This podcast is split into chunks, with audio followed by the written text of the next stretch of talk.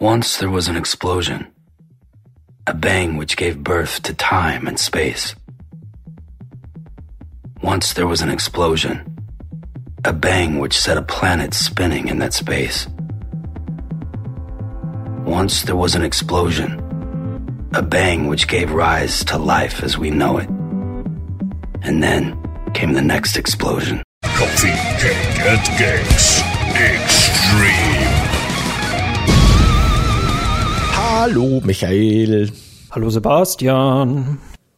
Was war in deinem Leben, wahrscheinlich bei einem Umzug oder so, das schwerste Objekt, das du jemals schleppen musstest und das du deswegen bis heute hast? Das ist, damit trittst du leider sehr, sehr schwach zusammengezimmerte Türen ein, wenn man das so richtig sagt. Äh, denn äh, wie meine liebe Partnerin äh, mich aufgeklärt hat, ist es falsch, Kisten beim Umzug monothematisch zu packen. Das habe ich mittlerweile gelernt, das habe ich aber auch bitter lernen müssen.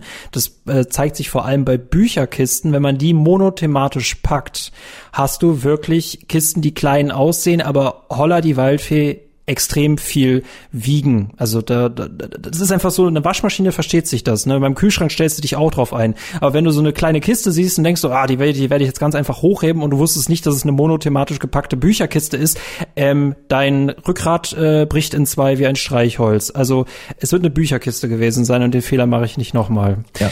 Was war es denn bei dir? Der ja sogar einen Umzug sogar frisch hinter sich hat. Bücherkisten sind, sind legendär, definitiv. Nicht monothematisch packen. Bücher überall rein, egal was es ist, nur bloß nicht monothematisch packen. Ich habe leider auch viel zu viele davon. Oder kleine. Man kann auch Bücher in kleinere, stabilere Kisten packen. Oder das so, genau. Das ist der Umzugknigge, genau. Ich habe ich hab tatsächlich in meinem Leben wahnsinnig viel Umzüge hinter mir. Ich bin bekannt dafür, berühmt dafür, irgendwie ständig umzuziehen. Also schon, schon in meiner Kindheit, meine Familie, wir sind irgendwie ständig rumgezogen, wenn auch nicht weit aus der, aus meiner alten Heimatstadt raus, aber trotzdem ganz oft in verschiedene Wohnungen, größere Wohnungen und so weiter und so fort. Muss ja auch mit mehr Kinder immer wieder abgegradet werden. Und dann bin ich mit meiner, mit meiner Ausbildung, mit meiner Studiengeschichte ständig umgezogen und jetzt im Erwachsenenalter auch sehr oft. Hoffentlich ist das jetzt endgültig vorbei mit dem Umziehen bis vielleicht irgendwann dann mal ins Altersheim gucken wir mal. Aber gut. Äh, und ich glaube, das Schlimmste, das ich jemals umziehen musste, und das gleich ganze zweimal, war ein alter, hässlicher Marmortisch. Das war oh. so zu, zu hm. Studien-WG-Zeiten, weißt du, da hat man so diese zusammengewürfelten Wohnungen aus irgendwelchen alten Möbel, die man noch hat oder die man geschenkt mm. kriegt oder die man auf dem mm. Flohmarkt findet. Und irgendjemand hat mir mal diesen Couchtisch geschenkt, weil da so ein kleines Eck abgebrochen war. Das war überhaupt nicht wild, aber die wollten es entsorgen und ich habe gesagt, na klar, so ein Couchtisch, super cool, nehme ich für die WG mit. Und dann war das halt, das ist wirklich, war ein Riesending also bestimmt so 1,80 auf ein Meter oder sowas und eine richtig dicke Marmorplatte. Die konnte man zwar vom Holzgerüst heben, aber die Marmorplatte hatte, glaube ich, 100 Kilo, wenn's reicht. Keine Ahnung. Mega schwer, mega klobig und die habe ich zweimal umgezogen, bis wir sie dann endlich mal entsorgt haben, äh, weil es einfach echt scheiße war. Die hätte ich einfach der ersten Wohnung hinterlassen. Ja, ja. Ich habe drüber nachgedacht, ob man beim zweiten Umzug die versehentlich kaputt macht oder so. Aber naja, versehentlich fallen lassen, hilft ja nix. Aber ja, das war, war aber schon auch ein cooler Tisch, so neben der Couch vorm Fernseher. War halt schon auch echt praktisch, sowas zu haben. Aber irgendwie zwei Bierkästen und eine Sperrholzplatte wären da die clevere Lösung gewesen, auch einfach. Naja, würde ich mir heute nicht mehr zulegen, so eine Marmorplatte. Mein erstes Bett war tatsächlich ein geschenkter, also mein erstes WG-Bett, weil man fängt ja bei Null wieder an quasi, ne? Das ist ja New Game New Game, wenn man studieren geht. Und das war ein geschenkter, du kennst diese Ausziehbetten, die es manchmal in Betten noch gibt oder in Sofas, ne? Ja, ja, genau, klar. Das war einfach nur so ein Kasten mit einer Matratze. Das war mein allererstes Bett. Da habe ich wirklich Level Zero angefangen und ich war sehr froh, den irgendwann hinter mir zu lassen. Aber ja, Umzüge sind, äh, wünscht man seinen schlimmsten FeindInnen nicht, genau. Mhm. Und Einkäufe. Wir haben lange Zeit irgendwo im dritten Stock eines Mehrfamiliengebäudes gewohnt, quasi so ein Wohnkomplex. Und man musste dann noch so 200 Meter Weg zur Haustür hingehen. Und das ist wirklich witzig. Bei den Großeinkäufen habe ich mir dann immer gewünscht, ich hätte genau dieses Rucksackstecksystem wie in Death Stranding, dass man verschiedene Kisten packt und sich das hinten in so ein Gestänge reinpacken kann. Ich wollte immer nur einmal gehen. Das war, das war das Wichtigste für mich. Einmal gehen, egal wie viel wir eingekauft haben. Und dann hatte ich immer vorne einen Rucksack, hinten einen Rucksack, zwei Tüten in der Hand, noch irgendwie über die Schulter gehängt, zwei Einkaufstaschen. Und so habe ich das ganze Zeug hochgeschleppt. Und ich musste immer an Death Stranding denken und habe mir immer gedacht, boah, dieses, dieses Rucksackpacksystem wäre so gut, ey. Weißt du, weißt du, wie man, weißt du, wie man wie ein Pro einkaufen geht? Man nimmt den Urlaubsreisekoffer mit Rollen mit. Ja, ja, das ist gar nicht schlecht. Selbst wenn dich Leute so weird dabei angucken, es ist so angenehm. Es ist bei Treppen wieder eine Sache, aber wenn du einen Aufzug hast, ist das ja nicht dein Problem. Aber äh, ja, es gibt schon sehr viele lustige Möglichkeiten, falsch Sachen zu schleppen. Und richtig, ja.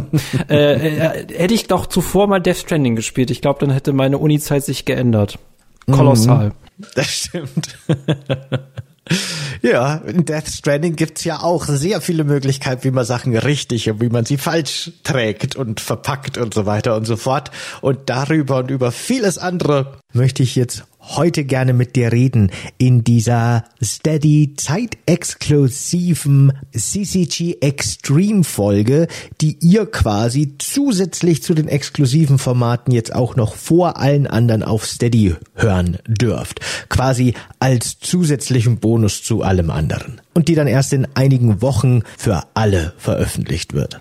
Death Stranding ist ja ein Thema, das wir tatsächlich schon von eigentlich fast Anfang an äh, auf unserer Liste stehen haben von Spielen, über die wir reden müssen. Aber ich glaube, da hatten wir beide immer sehr viel Respekt davor und haben das immer so ein bisschen geschoben und auf den richtigen Moment gewartet. Und heute ist es soweit und wir machen eine riesige XXL Extreme Folge zu Death Stranding, wo wir tief ins Detail gehen und in die Analyse gehen und ja, genau das Spiel äh, richtig detailliert besprechen.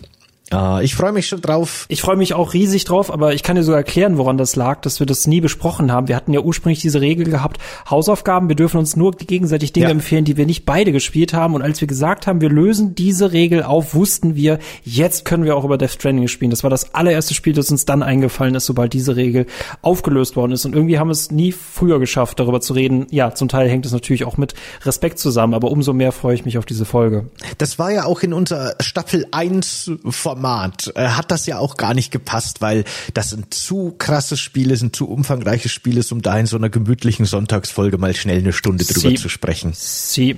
Bin gespannt, wie lange wir heute dabei sind. Wir haben ja für die Extreme-Folgen immer so Pi mal Daumen einen Zwei-Stunden-Rahmen eingeplant. Äh, kann natürlich länger werden, kann kürzer werden, je nachdem. Ich kann es bei Death Stranding null einschätzen. Finde ich spannend eigentlich schon fast, weil oft hat man ja schon irgendwie ein Gefühl dafür, dass man sagt, okay, zu dem Thema gibt's nur so und so viel, ne? Das entwickelt man so ein bisschen, wenn man das länger macht.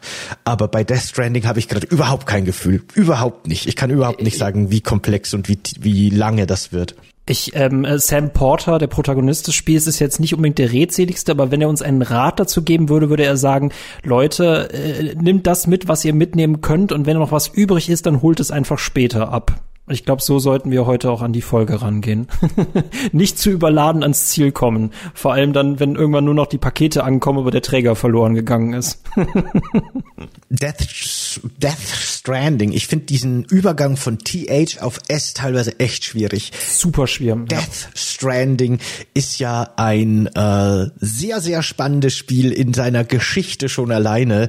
Denn es war ja das erste Spiel, das Kojima mit seinem eigenen Entwicklungsstudio gemacht hat, nach nachdem er Konami verlassen hat, nachdem er endlich mit der Metal Gear Reihe aufhören durfte. Er hat ja in Interviews schon öfter durchscheinen lassen, dass äh, sein größter Fehler Metal Gear Solid war und jeder Teil war immer der letzte und ich glaube, der hat sich dringend nach neuem gesehnt und das konnte er jetzt endlich machen und sein Erstlingswerk ist durchaus sehr gemischt wahrgenommen worden in der Welt da draußen, also sein Erstlingswerk auf eigenen Beinen. Zum Teil wurde es in höchsten Tönen gefeiert, als unglaublich innovativ und unglaublich clever und sehr viele konnten damit aber auch einfach überhaupt nichts anfangen und fanden es einfach nur langweilig.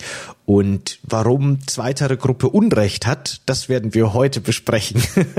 Nein, nicht Definitiv. mal wirklich, nicht mal Definitiv. wirklich. Nee, nicht mal wirklich, würde ich sagen. Es ist ja tatsächlich so, dass selbst Kojima gesagt hat, wie, wie lange muss man spielen, bis man Spaß damit hat? Zwölf Stunden. Zwölf Stunden hat er gesagt. Finde ich ein bisschen hochgegriffen, ehrlich gesagt, aber äh, das ist halt definitiv auch ein wichtiger Punkt, über den wir reden müssen. Und ich verstehe, dass das Spiel anfangs sehr viele abgeschreckt hat. Und ich glaube, sehr viele Leute haben tatsächlich nicht genug Zeit mit dem Spiel verbracht, um zu verstehen, warum es so gut ist. Ich habe da vorher noch schnell ein Meme gesehen, lustigerweise, zu Death Stranding, wo irgendwie so stand, äh, Player after three hours, also SpielerInnen nach drei Stunden. Ich habe sehr viel Negatives zu sagen. SpielerInnen nach 100 Stunden, ah, du würdest nicht verstehen, warum es gut ist.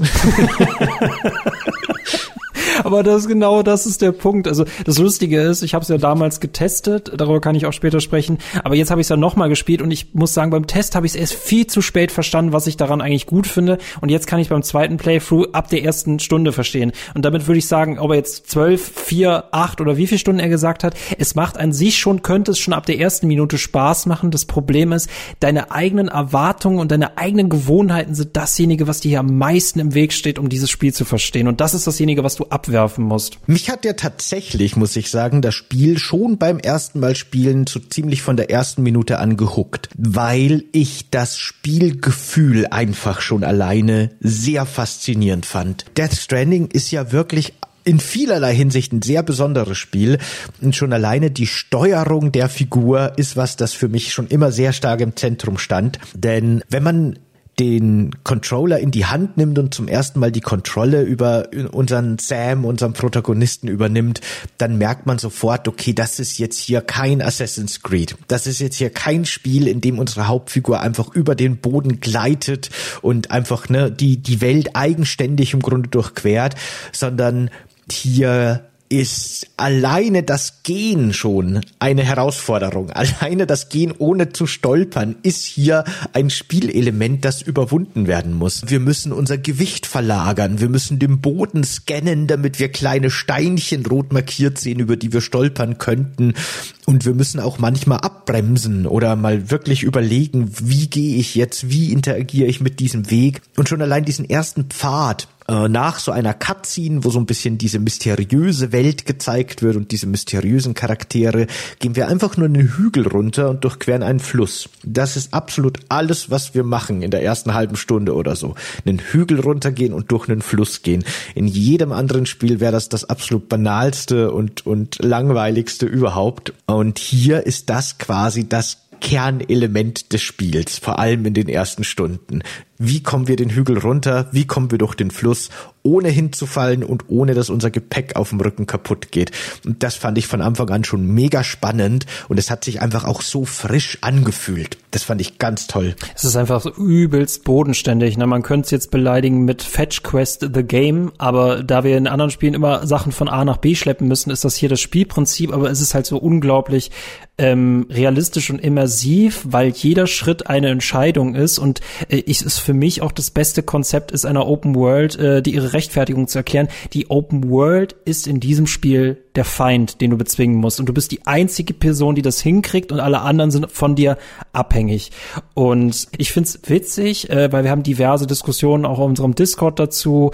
Ähm, ich habe von jemandem gelesen, dem, dem ich schon gesagt habe, dass er unbedingt Death Stranding spielen muss und er hat es dann auf dem PC gespielt und er hat es nicht nachempfinden können. Wahrscheinlich aus, äh, aus unterschiedlichen Gründen. Ich sage aber auch, wenn man das auf dem PC nicht mit einem haptischen Controller spielt, dann verpasst man schon das meiste. Das, was du gerade nämlich bereits beschrieben hast, die Immersion in diesen Charakter, in sein Schicksal fängt schon dabei an, dass du ihn spürst, nämlich zwar jeden Meter vor allem das Gleichgewicht zu halten und bloß nicht zu stürzen. Und dass du auch schon von weitem, wenn du einen Fluss siehst, bei Assassin's Creed wirst du einfach durchgeschwommen, etc., etc. Das bedeutet hier schon einiges, denn du trägst ja nicht nur dich, sondern du trägst ja auch deine 100 Kilo auf dem Rücken. Ich muss eben auch sagen, diese, diese Verbindung, die ich über meinen Controller zu der Figur habe und zu den Bewegungen dieser Figur, die habe ich so intensiv in Death Stranding wahrgenommen wie wahrscheinlich schon seit Kindheitstagen nicht mehr das fühlt sich einfach so greifbar irgendwie an, so, so physikalisch plausibel einfach, ne? Man hat ein Gefühl für diese Figur, wie es einem glaube ich, nur ganz, ganz wenige Spiele, wenn überhaupt, davor bieten konnten. Und äh, ich vergleiche es eben immer gerne mit so Ubisoft-Spielen, mit Assassin's Creed, wo halt gefühlt unsere Hauptfigur als super Parcours-Weltmeister einfach über die Karte gleitet schon fast, ne, widerstandslos, wie so ein schwebender Geist schon fast, der irgendwie über die Dächer, über die Hindernisse hinweg äh, einfach schwebt. Und hier haben wir eben das krasse Gegenteil dazu. Und auch diesen Aspekt mit der Welt als Antagonisten, das finde ich sehr spannend spannend. Das ist tatsächlich was, das ein paar Jahre vorher Zelda Breath of the Wild so ein bisschen etabliert hat als neuen Ansatz für eine Open World, als neue Idee für eine Open World. Ich sehe auch tatsächlich Breath of the Wild so in gewissen Aspekten ein bisschen als Inspiration äh, für Death Stranding, zumindest diesen Aspekt der über der der Welt, die überwunden werden muss als Kernelement. Das ist eben was äh, sehr frisches und sehr neues, was finde ich viel mehr Spiele machen dürften, weil ich bin gar kein Fan von dieser Vergnügungsparkwelt, wo die offene Welt nur existiert, um interessante Punkte miteinander zu verbinden. Das ist so viel verschwendetes Potenzial und das kann ich Death Stranding gar nicht hoch genug anrechnen, dass die mit der ganz starken Gegenthese gezeigt haben, so könnte es auch funktionieren. Wir werden heute wahrscheinlich noch öfter über den Vergleich Dark Souls zu Death Stranding sprechen, weil ich das Gefühl habe, Dark Souls SpielerInnen können vor allem verstehen, was wir faszinierend an Death Stranding finden. Umgekehrt geht's natürlich nicht. Und ich würde die Inspiration bei Death Stranding sogar noch früher suchen, noch vor Breath of the Wild, weil ähm, gut, so weit war ich in diesem Spiel nicht. Das, was ich gesehen habe, war für mich eher so eine Vergnügungswelt. Also es ist natürlich eine postapokalyptische Welt, es ist aber auch eine Welt zum Experimentieren. Ich würde die Inspiration tatsächlich sogar noch eher bei Dark Souls ähm, suchen. Nicht, dass Dark Souls eine Open World ist, das hat's ja erst mit Elden Ring so richtig gemacht bei From Software, aber die Welt ein Feind. Ne? Du triffst halt über überall nur GegnerInnen, nur FeindInnen. Äh, diese, diese Welt ist halt brutal und du stirbst auf jedem Meter. Das kann ich vor allem auch in Death Stranding ähm, nach vollziehen, zumal wir ja später auch noch über diese Multiplayer-Variante äh, sprechen, wo ich dann noch mehr den äh, die Inspiration ähm, stärker sehen. Ich möchte noch einen Satz noch zum zum zum Controller ergänzen, bevor wir das Thema weitergehen auch noch drin bleiben, weiß ich ja nicht. Das Mapping ist auch ausgezeichnet, weil gerade auch über den Controller man über die hinteren Schultertasten L2 und R2 auch den auch links äh, den Bügel des Rucksacks nimmt und rechts den Bügel des Rucksacks nimmt und dadurch hast du wirklich diese Immersion, dass wenn du permanent beide hinten gedrückt halten musst, dass du so auch über die Welt gehst. Also das ist von vorne bis hinten super gut durchdacht. Nee. Mhm. Das ist ja schon Ah, wie heißt jetzt dieses Spiel gleich nochmal, in dem man diesen kleinen Jungen spielt, der dieses Mädchen aus dem Labyrinth führen muss? Echo. Und da äh, haben die ja auch damit gespielt, dass du immer diese eine Taste gedrückt hältst, mit der du die Hand des Mädchen hältst und somit quasi ganz clever eben auch mm, diese Verbindung mm. zu dem Mädchen herstellst über die Taste. Und so ein bisschen fühlt sich das eben in Death Stranding auch an äh, mit den Schultertasten, die eben deine Hände bewegen, die eben deinen Rucksack festhalten, die dein Gewicht verlagern. Und äh, genau, das, das führt eben zu einem ganz tollen äh, Spielgefühl, finde ich, zu einem sehr immersiven Spielgefühl, das eben auch noch sehr stark dadurch verstärkt wird, dass das Spiel nicht nur Lebensenergie und Ausdauer zu einer unglaublich zentralen und wichtigen Ressource macht, sondern es gibt ja über die sichtbare Ausdauer, den Sprintmeter hinaus, auch die Ausdauer, die unsichtbare Ausdauer von unserem Sam, die das Spiel aber nur dadurch kommuniziert, dass er einfach irgendwann nicht mehr kann und dass er teilweise zusammenbricht und dass er schwerfälliger wird. Und dieses, diese, diese Strapazen, diese Wege, diese Hindernisse, die man überwindet, die hinterlassen Spuren an unserer Figur. Und wir spüren das auch, während wir ihn steuern, wie sehr er immer mehr beeinträchtigt wird durch diese Strapazen, weil, weil die Steuerung träger wird und so. Und weil er sich plötzlich, wenn man kurz stehen bleibt, einfach hinsetzt. Der kann einfach nicht mehr. Und man muss ihn durch Knopfdrücken dazu bewegen, dass er wieder aufsteht und dass wir doch noch ein paar Schritte Richtung Ziel machen. Ne, das hat so eine Dramaturgie in sich. Einfach nur das Gehen von A nach B hat eben eine eigene Dramaturgie, weil es Spuren hinterlässt, weil er kaputter wird, unsere maximale Lebensenergie und Ausdauer sinkt, er kann einfach nicht mehr, er fühlt sich träger an, dann gehen gerade am Anfang, ne, bei den ersten Expeditionen, gehen dann vielleicht auch die Schuhe kaputt. Das heißt, die Füße fangen vielleicht an zu bluten und wir verlieren langsam Lebensenergie. Sprinten können wir schon lange nicht mehr. Bibi, unser, unser weirdes Bauchbaby, das Geister für uns wahrnehmen kann, über das müssen wir alles noch detailliert sprechen, ist schon lange in einem Schockzustand und diese Spielmechanik funktioniert nicht mehr. Die Pakete sind in schlechten Zustand und dann schleppen wir uns irgendwie doch noch über die Ziellinie und das ist einfach so toll, so toll inszeniert und so toll eingefangen und hat einfach so einen tollen Bogen. Jede Fetch Quest, wie man es durchaus nennen kann, ist einfach ein eigenes Abenteuer mit einer eigenen Dramaturgie und das fängt das Spiel einfach so toll ein durch solche Mechaniken. Und das ist, glaube ich, auch deswegen muss man es selber gespielt haben, weil das allein nur beim Zusehen versteht man das nicht. Also das Fühlen desjenigen, was man hier macht, ist viel wichtiger als das, was man faktisch macht. Und die für mich schlimmsten und erleichtertsten oder nee, eher schlimmsten Momente, der erste schlimme Moment ist, ich habe meine riesige Warenladung gerade bekommen und ich laufe diese Meter, die Rampe aus meiner Basis hoch und bin jetzt aus dem zivilisierten Bereich wieder in der gefährlichen Bereich. Das ist für mich immer so der schlimmste Moment, weil ich mich frage, habe ich jetzt genügend an Materialien dabei? Bin ich auf alles vorbereitet? Und äh, um Gott, ist es jetzt noch viel schwerer als die letzte Mission, weil sich das auch irgendwie immer steigert und man immer mehr, immer mehr Gewicht zunehmen kann. Plus, wenn du halt irgendwelche Stellen siehst, du siehst riesige Berge. Jedes Mal, bevor du die Herausforderung siehst, bist du schon erschlagen. Und zusammenbrechen tue ich dann, wenn meine Füße wieder zementierten Boden berühren, ich diese Rampe hinunterlaufe, vielleicht so fast runterfalle und diese scheiß Sachen endlich abgeben darf und dann in der Dusche zusammenbreche. Das sind, ich kann es so eins zu eins super nachvollziehen, was Norman Reedus da leidet. ja, total. Das ist wirklich toll. Es ist ja auch wirklich, ne, ganz am Anfang vom Spiel ist es ja schon so, dass man so ein bisschen Tutorial-mäßig muss man dann seine erste Lieferung machen, von seinem ersten Hub zu einem zweiten Hub auf der Startmap. Es gibt ja drei Maps und die erste Map ist so ein bisschen die Tutorial-Map gefühlt und da hat man dann seine erste Lieferung und da führt einem das Spiel schon mal ganz sanft auf alle Gefahren hin, die es in diesem Spiel gibt. Wir müssen erstens einen Hügel überqueren. Wir können entweder außen rumgehen, dann haben wir einen längeren Weg, oder wir versuchen über dieses kleine Gebirge, diesen kleinen Hügel zu gehen. Und da gibt uns das Spiel schon so unsere ersten kleinen Werkzeuge zur Hand. Wir dürfen eine Leiter benutzen, damit wir hochklettern können. Wir dürfen ein Seil benutzen, um uns abzuseilen.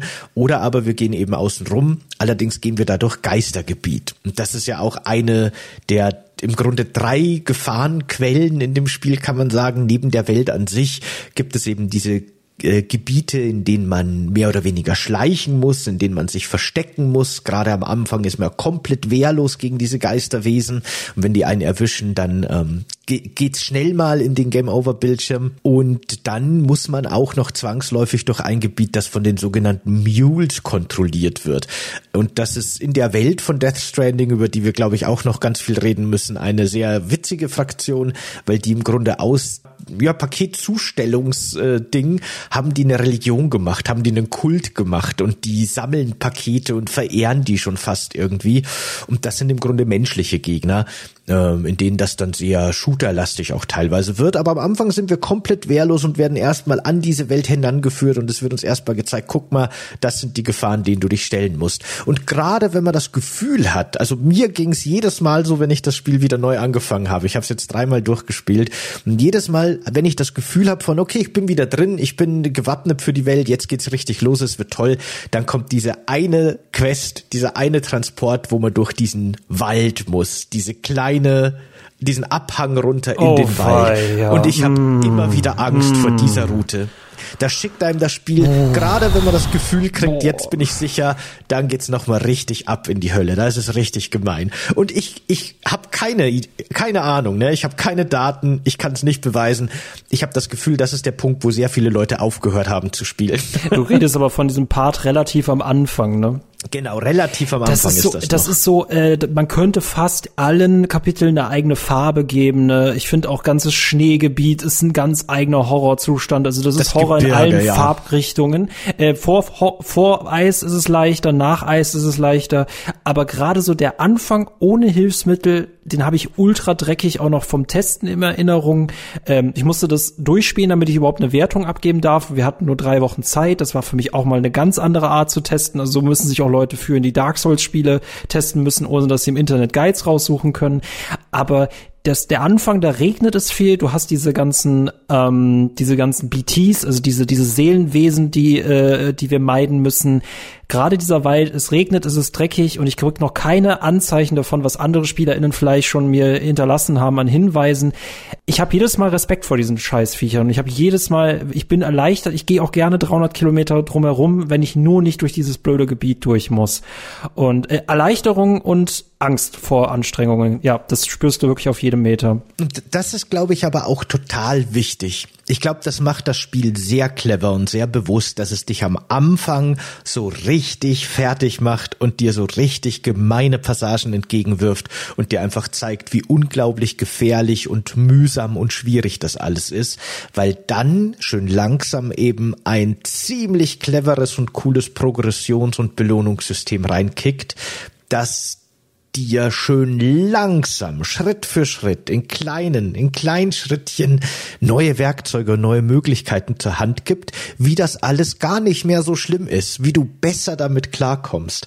Und das Spiel entwickelt dann aber, wie du schon gesagt hast, im Gebirge, im Schneegebiet ganz neue Herausforderungen und somit bist du quasi bemüht, dass du weiterhin in dieser Progression neue kleine Gadgets, neue kleine Hilfsmittel freischaltest, die dir irgendwie dabei helfen. Und da geht's halt von schon erwähnten Leitern und Seilen, damit man einfach so äh, horizontale, äh, vertikale Hindernisse besser überwinden kann, geht das dann bis hin zu Bewaffnungen, mit denen man sich gegen die menschlichen, aber sogar gegen die geisterhaften Wesen zur Wehr setzen kann und bis hin zu eben Fahrzeugen, die einem manche Lieferungen sehr gut er erleichtern können, wenn das Gelände fahrzeugtauglich ist und später sogar ganze Seilbahnen, mit denen du ein eigenes Netzwerk spinnen kannst oder ein Highway, den man durch eine ganze Karte zieht. Das eskaliert hinten raus richtig schön und das äh, ist für mich auch eine unglaublich motivierende Langzeitbelohnung. Aber da muss man erstmal hinkommen zu dieser Progression und zu dieser Belohnung für die Strapazen der ersten Stunden, die muss man erstmal erreichen. Und ich glaube, das ist ein ganz wichtiger Punkt in dieser ganzen, das Spiel macht nach zwölf Stunden Spaß äh, Geschichte. Das Spiel muss dich erstmal leiden lassen, damit du verstehst, warum die Belohnungen so wertvoll sind. Und das finde ich ganz großartig, weil in so vielen anderen Spielen, ne, ich nehme wieder Assassin's Creed als Vergleich, startest du als Gott und kriegst dann halt noch ein paar coole Sachen, damit du noch ein coolerer Gott bist. Und diese Progression fühlt sich für mich im Vergleich zu Death Stranding vor allem seit Death Stranding so wertlos an. Es ist, das Spiel hat mich auch nachhaltig geändert und mein Geschmacksdings ist jetzt auch bei anderen Spielen viel, viel strenger. Das ist halt das, wenn, meine liebste Rezension zu diesem Spiel ist, die wir ja auch schon bei Amazon Sternenkriege besprochen haben. Da hat jemand davon gesprochen, er ist nicht bereit, digitale Buße zu leiten, äh, leisten.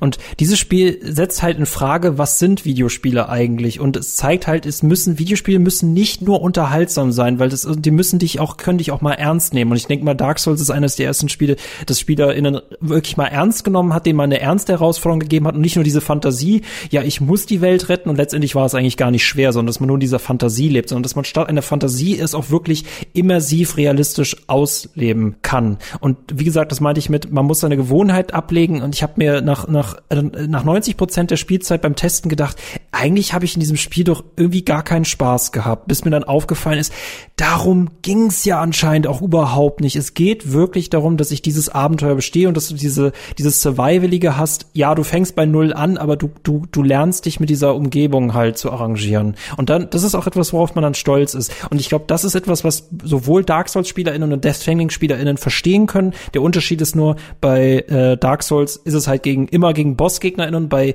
Death Stranding ist es der Weg als solcher, den du aber auch alleine genauso wie mit anderen bestreiten kannst. Aber du musst die richtige Perspektive für dieses Spiel entwickeln und wie du schon sagtest, ich glaube, daran scheitern die meisten. Aber mit dieser Welt, da komme ich zu meinem Breath of the Wild Vergleich, weil im Endeffekt ist die Welt halt einfach so konzipiert, dass du von A nach B gelangen musst, aber es gibt auf dem Weg halt einfach natürliche Hindernisse, wie irgendein Canyon, irgendeine Schlucht oder eben irgendein Gebirge.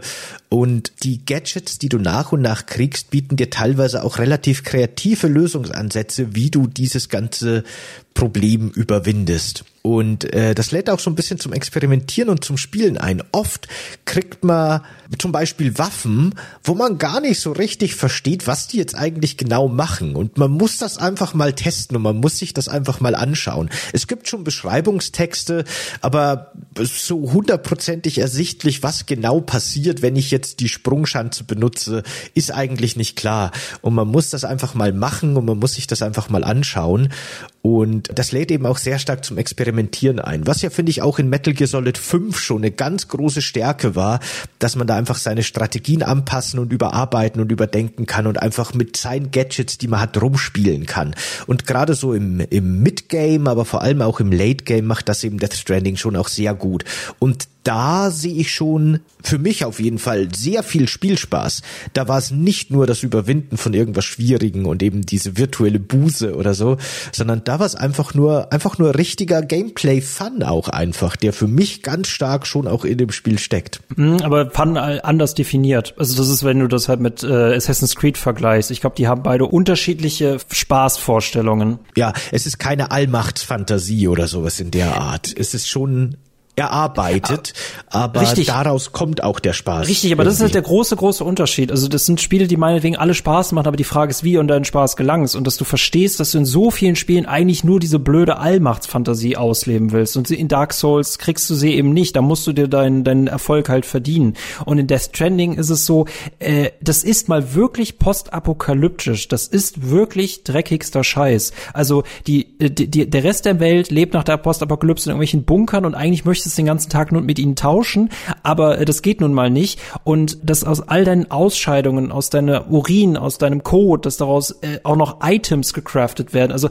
alles an dir wird irgendwie für den Überlebenskampf eingesetzt.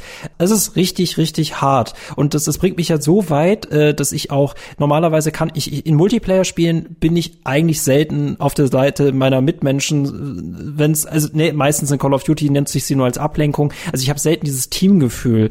Aber wenn du zum Beispiel in Death Stranding auf eine Brücke zusteuerst, die jemand fast fertig gebaut hat und du weißt, es war ein Einsatz für ihn, aber auch für dich, dann bist du auch eher bereit, noch irgendwo eine Schicht dazwischen zu schieben, um Materialien heranzukarren, um sie für ihn, aber auch für dich, aber auch für alle anderen fertig zu bauen. Deswegen gehöre ich auch zu den Leuten, die die Autobahnen in Death Stranding auch meistens komplett zu Ende bauen, weil es einfach sich total rentiert, weil du dafür extrem viele Likes, also die Währung im Spiel bekommst und du weißt einfach, dass es so vielen Leuten helfen wird. Ja, das ist super cool. Dieses ganze asynchrone Multiplayer-System in dem Spiel ist ja auch absolut großartig und schön eingesetzt.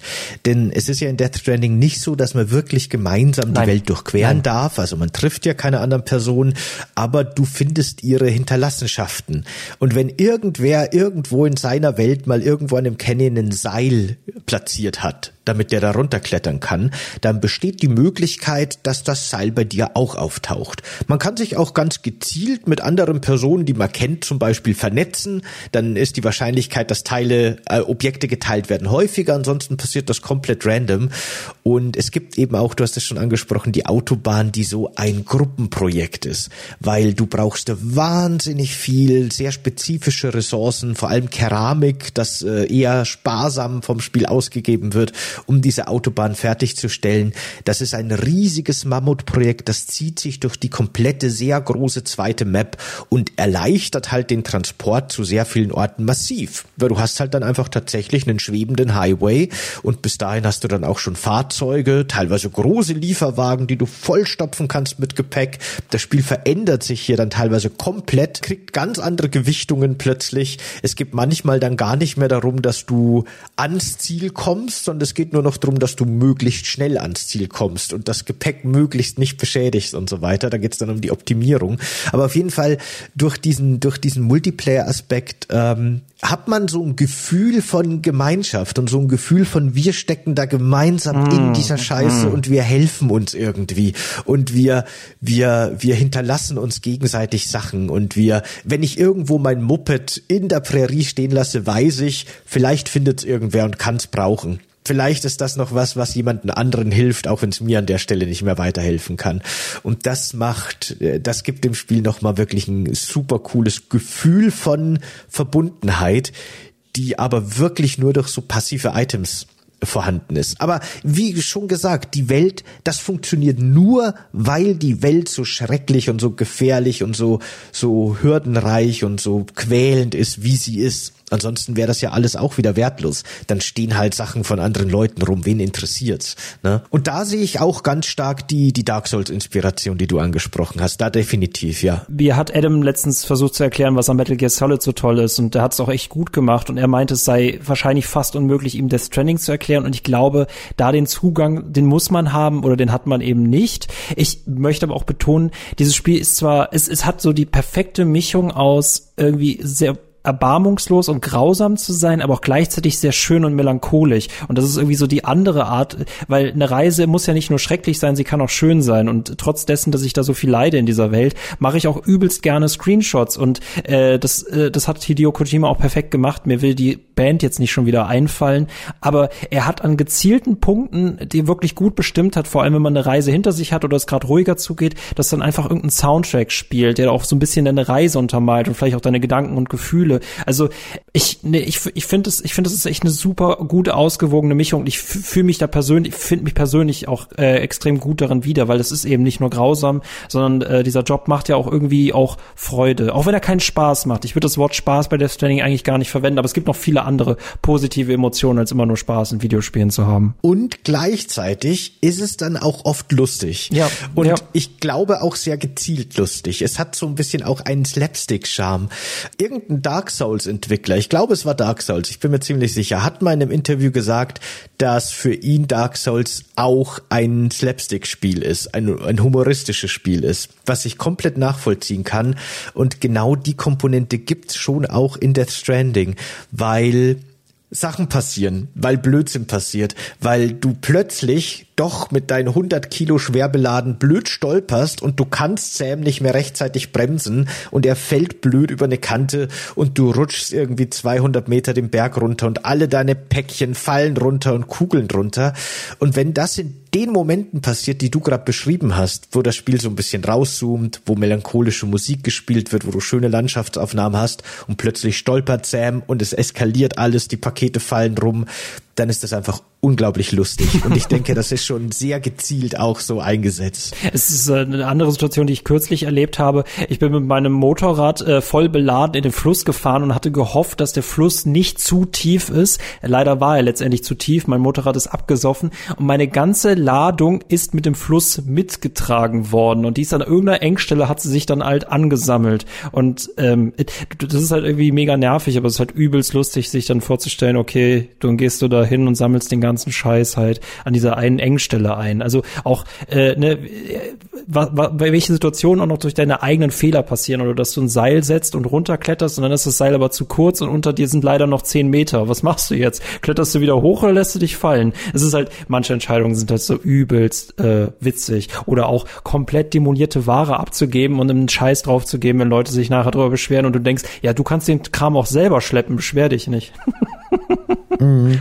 Ich, ich liebe auch diesen Charakter. Ich liebe auch diesen Charakter. Und dann gibt's ja eben auch so Momente, die auch im Spiel sehr bewusst eben einfach auch, ist, das ist so dieses typische Kojima-Ding, so diese Schere zwischen absolut albern und super ernst äh, geht bei dem immer komplett Hand in Hand, aber funktioniert auch meistens sehr gut. Der hat da oft ein sehr gutes Händchen dafür, weil du halt zum Beispiel als Questbelohnung, also im Grunde ist das quasi so, es gibt sehr viele verschiedene Auftraggeber, Questgeber über die Karte verteilt und je mehr du für die machst, desto mehr Sternchen kriegst du. Und für jeden Stern schaltest du was Neues frei, kriegst neue Werkzeuge, neue Waffen, neue Belohnungen, neue Mechaniken und unter anderem kriegst du zum Beispiel eine Otter-Kapuze. Und dann ist deine Regenkapuze, die du brauchst, um dich vor den Regen zu schützen, weil in der Welt ist dieser Regen der Timefall quasi so ein quantenmechanisches Anomalie-Ding, das die Zeit beschleunigt und dafür muss man geschützt werden. Und dann ist diese Kapuze plötzlich so ein Ottergesicht und so ein niedliches kleines Maskending. Und wenn du das aufhast, kannst du super gut schwimmen. Und dann schwimmt dein Charakter auf dem Rücken, also das macht er eh normalerweise, aber eher unbeholfen. Und dann schwimmt er wie so ein Otter auf dem Rücken und macht auch immer so eine Bewegung, als ob er was auf seinem Bauch putzen würde. Und man ist plötzlich super mobil im Wasser und kann dann eben auch Pakete, die den Fluss runterschwimmen, viel viel leichter wieder aufsammeln und sowas steckt eben auch in dem Spiel. Und das mag ich. Es klingt aber gerade echt so ein bisschen, als ob wir es irgendwie verteidigen. Also wir, verteidigen es auch nicht und wir müssen es ja auch nicht unbedingt schöner reden, als es ist. Aber ähm, ich, ich glaube, es ist halt einfach nur ausgewogen, damit Leute halt nicht denken, dass es halt nur grausam ist. Auch wenn es das wirklich ist, ist es definitiv so. Aber das ist das, was du beschreibst. Es geht wirklich Hand in Hand und das, das, das muss man auch irgendwie annehmen. Und das, das lernt man auch tatsächlich lieben. Ich finde, es ist eine wertvolle Erfahrung und zeigt auch einfach, dass Videospiele mehr können, als immer nur das Gleiche zu machen. Jo, definitiv auf jeden Fall. Ich habe ich hab eigentlich gar nicht das Gefühl, dass ich das Spiel verteidige oder verteidigen müsste. Es ist für mich einfach wirklich eine Spielerfahrung gewesen, die seinesgleichen sucht, die ich selten bekommen habe. Alle, alle vier, fünf Jahre vielleicht erscheint mal ein Spiel, das mich so richtig abholt und so richtig begeistert und Death Stranding war eins davon. Also ist für mich definitiv eines der wichtigsten Spiele und das gebe ich so wieder. Ne? Ich will das gar nicht in Schutz nehmen. Nee, nee, und wie ich schon gesagt habe, kann ich auch verstehen, warum Menschen da der Zugang fehlt. Ich glaube tatsächlich auch, Death Stranding funktioniert besser, wenn man sehr, sehr viele unterschiedliche Spiele gespielt hat ich glaube, wenn man relativ blank oder weißt du, als jemand rangeht, für den halt Videospielen eher so ein, ich spiele so meine ein, zwei Spiele jedes Jahr Hobby ist, ne? Dann glaube ich, versteht man in vielen Bereichen oder hat man kein Gefühl dafür, was Death Stranding eigentlich so anders und so besonders macht. Es kommt darauf an, welche Erwartung man auch an Spiele ranbringt, ne? Wenn das halt so dasjenige ist, das was man. Sowieso. Aber auch das ist ein Spiel, was ich mir vorstellen kann, dass man halt abends auch ähm, abends auch einfach spielen kann. Es st stelle ich vor allem gerade bei Spielen fest, sind die halt Episoden einteilbar, ähnlich wie eine Serie. Und bei manchen Handlungsspielen hast du das Gefühl, du bist zu oft irgendwie noch mittendrin, anstatt dass du wirklich ein, ein Ziel erreicht hast. Und da lässt sich Death Stranding ja super gut einteilen, dass man sagt, man macht am Abend mal vielleicht zwei Aufträge oder so. Das ist das, das reicht an sich auch schon, weil jeder Auftrag für sich auch schon eine eigene Erfahrung und auch schon äh, äh wertvoll ist. Ich find's ultra, find's ultra spannend, wie ein Mensch darüber denkt, der noch nie ein Videospiel gespielt hat, der das als allererstes spielt, also völlig vor, unvoreingenommen ja. ist. Eben. Hm, der wird danach nie wieder ein anderes anpacken. Weird. genau. Eine mega weirde Erfahrung. Eben, das meine ich ja.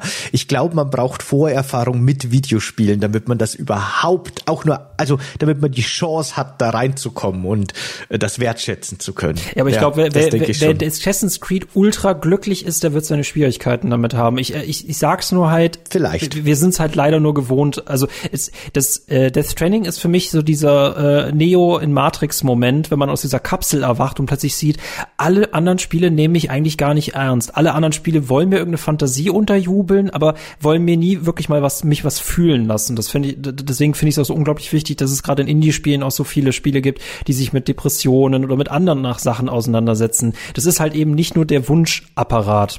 Ne? Und äh, deswegen äh, auch, auch Berge hinter mich gebracht zu haben, da bin ich halt unglaublich stolz drauf in Death Stranding, weil das eben halt auch wirklich ein Zusammenspiel aus vielen richtigen Entscheidungen und vielleicht auch aus vielen Unfällen war. Doch, das ist schön gesagt. Ich möchte noch mal ganz kurz auf dieses Like- und Multiplayer-System zurück. Du hast es ja kurz angesprochen, dass Likes im Grunde so eine Währung in dem Spiel sind. Und äh, beziehungsweise würde ich eher sagen, ein Erfahrungspunktsystem. Denn man levelt auch tatsächlich hoch in dem Spiel in verschiedenen Kategorien, je nachdem, welche Art von Auftrag man annimmt. Und dadurch hält er dann mehr aus, hat mehr Ausdauer und so weiter und so fort. Diese Likes erhält man von NPCs für alle Aufträge ganz normal. Du erhältst aber auch Likes von anderen SpielerInnen da draußen, die das Spiel eben auch spielen, über diesen asynchronen Multiplayer und die zum Beispiel Objekte von dir in ihrer Welt finden und benutzen. Und mir ging es tatsächlich so oft so, dass ich bei irgendeiner super schweren Expedition durchs Gebirge irgendwo, ne, ich bin am Ende, ich weiß nicht mehr, wie ich noch schaffen soll, gerade in meinem ersten Playthrough, und dann liegt da irgendwo ein Seil, das das mir mindestens eine Viertelstunde Spielzeit und Strapazen erspart. Und dann stehe ich halt wirklich vor diesem Seil und bin unglaublich dankbar und hämmer Ja, einfach ja, ja, ja, hm, zwei Minuten lang, solange es halt geht, so schnell es geht, den Like-Button, damit die Person von mir so viel Likes wie möglich kriegt. Das levelt witzigerweise auch hoch. Je hochrangiger man ist, desto mehr Likes kann man anderen Leuten geben. Das hat so eine Eskalationsspirale und überschwemmen die Leute so gut es geht mit Likes, weil ich mir einfach nur denke, dieses Seil ist das beste Seil im ganzen fucking Spiel. Dankeschön. und das ist schon echt gut. Das hatte ich vor allem im Eisgebiet mit Basen, ne? dass du einfach mal untertauchen kannst und dass du dich mal einfach wieder erholen kannst. Und es ist so unglaublich schön, weil äh, Sam, wenn er eine Basis betritt, ist er ja immer im selben Raum. Also es ist natürlich wahrscheinlich der Standardraum, aber egal, ob du gerade im Eisgebiet, im, im Regengebiet oder wo auch immer bist, es ist dieser Raum, der clean ist und du kannst die ganze Welt einfach mal vergessen. Und ja, da hämmer ich dir auch den Like-Button äh, äh, absolut runter. Genauso ist es halt auch witzig, wenn du an der Autobahn mitgewirkt hast, dann kann es passieren, dass äh, du, du natürlich nach Abschluss der Mission deine Likes kriegst, aber auch beispielsweise drei Tage später immer noch Likes anscheinend bekommst für die Autobahn, die du gebaut hast und die Leute halt genutzt haben. Also das, das rentiert sich auch. Das versorgt dich bis, bis an dein Spielende mit, mit Likes. Ja, das ist auch so, wenn man sich dann einloggt wieder neu, Ja. dann kommt gleich so eine Ja. Meldung vom wegen, hier 15 Leute haben deine Autobahn benutzt und haben dir 10.000 Likes gegeben. Na, 10.000 ist ein bisschen viel, aber ist ja auch egal. Genau. Das ist schon einfach auch eine, eine sehr motivierende und, und, und coole, ja, und einfach wirklich clevere Mechanik. Ich mag die total gerne. Ich habe jetzt zum ersten Mal für den Podcast auch die PS5-Version gespielt von dem Spiel und die hat ja nochmal super viel äh, Content dazu bekommen, vor allem Endgame-Content. Und das hat mich echt gefreut. Das fand ich richtig cool, weil ich hatte schon damals auf der PS4 so ein bisschen das Gefühl, dass hinten raus das Spiel ein bisschen mager wird, weil die, ich finde, ich hatte das Gefühl wirklich, die Progression stoppt zu früh. Na, man hat dann so seine Exoskelette, die man anziehen kann, dass man entweder stabiler läuft oder mehr maximales Gewicht tragen kann oder im Schnee besser äh, kann, ne? je nachdem kann man sich entscheiden. Und man kann auf seinem Rucksack irgendwie so Sachen wie Stabilisatoren anbringen, die einem ein bisschen stabilisieren und man hat dann auch seinen Truck und die Autobahn und ab dann äh, hört's plötzlich auf. Ne? Ganz am Schluss kriegt man dann als super krasse Waffe nochmal den Raketenwerfer, der irgendwie auch den gefühlten Rahmen des Spiels total sprengt irgendwie. Haha, Raketenwerfer sprengt. Ja. Aber, äh, aber ähm, das war's dann. Und für mich hat das tatsächlich zu früh aufgehört. Und in der PS5-Version, die quasi mit, mit kostenlosen Add-ons daherkommt, geht das sehr viel weiter und eskaliert noch mehr.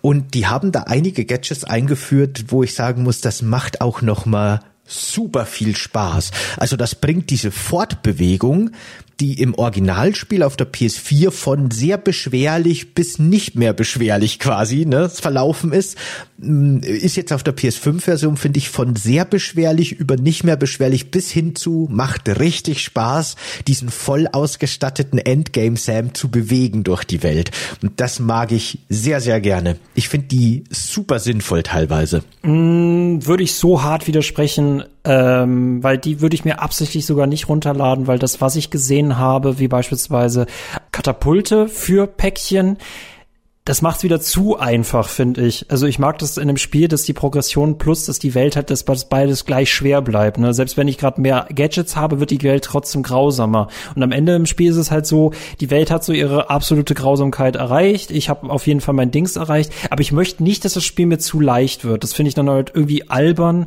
Äh, plus, dass du halt noch diese Shooter-Passagen alles mit drin hast. Also alles, was ich bisher gesehen habe, würde für mich die DNA verwässern oder es den Leuten einfacher machen, was aber wiederum zur DNA des Spiels nicht passt. Oder siehst du das anders? Also die Angst hatte ich komplett genauso wie du im Vorfeld. Als ich gesehen habe, was die PS5 hinzufügt, was die neue Version hinzufügt, dachte ich mir, wow, mach doch das Balancing von dem Spiel komplett kaputt. Aber als ich es jetzt wirklich gespielt habe und ich habe es ja auch noch mal äh, komplett durchgespielt und habe irgendwie auf dem höchsten Schwierigkeitsgrad äh, über 200 Lieferungen auf dem höchsten Rang und so weiter und so fort, ne, habe ich gemerkt, okay, erstens sind diese neuen Items wirklich sehr spät im Spiel erst freischaltbar. Man muss da wirklich schon grinden, damit man die nach und nach bekommt. Und zweitens habe ich festgestellt, stören die tatsächlich diese Auseinandersetzung mit der Welt gar nicht so sehr.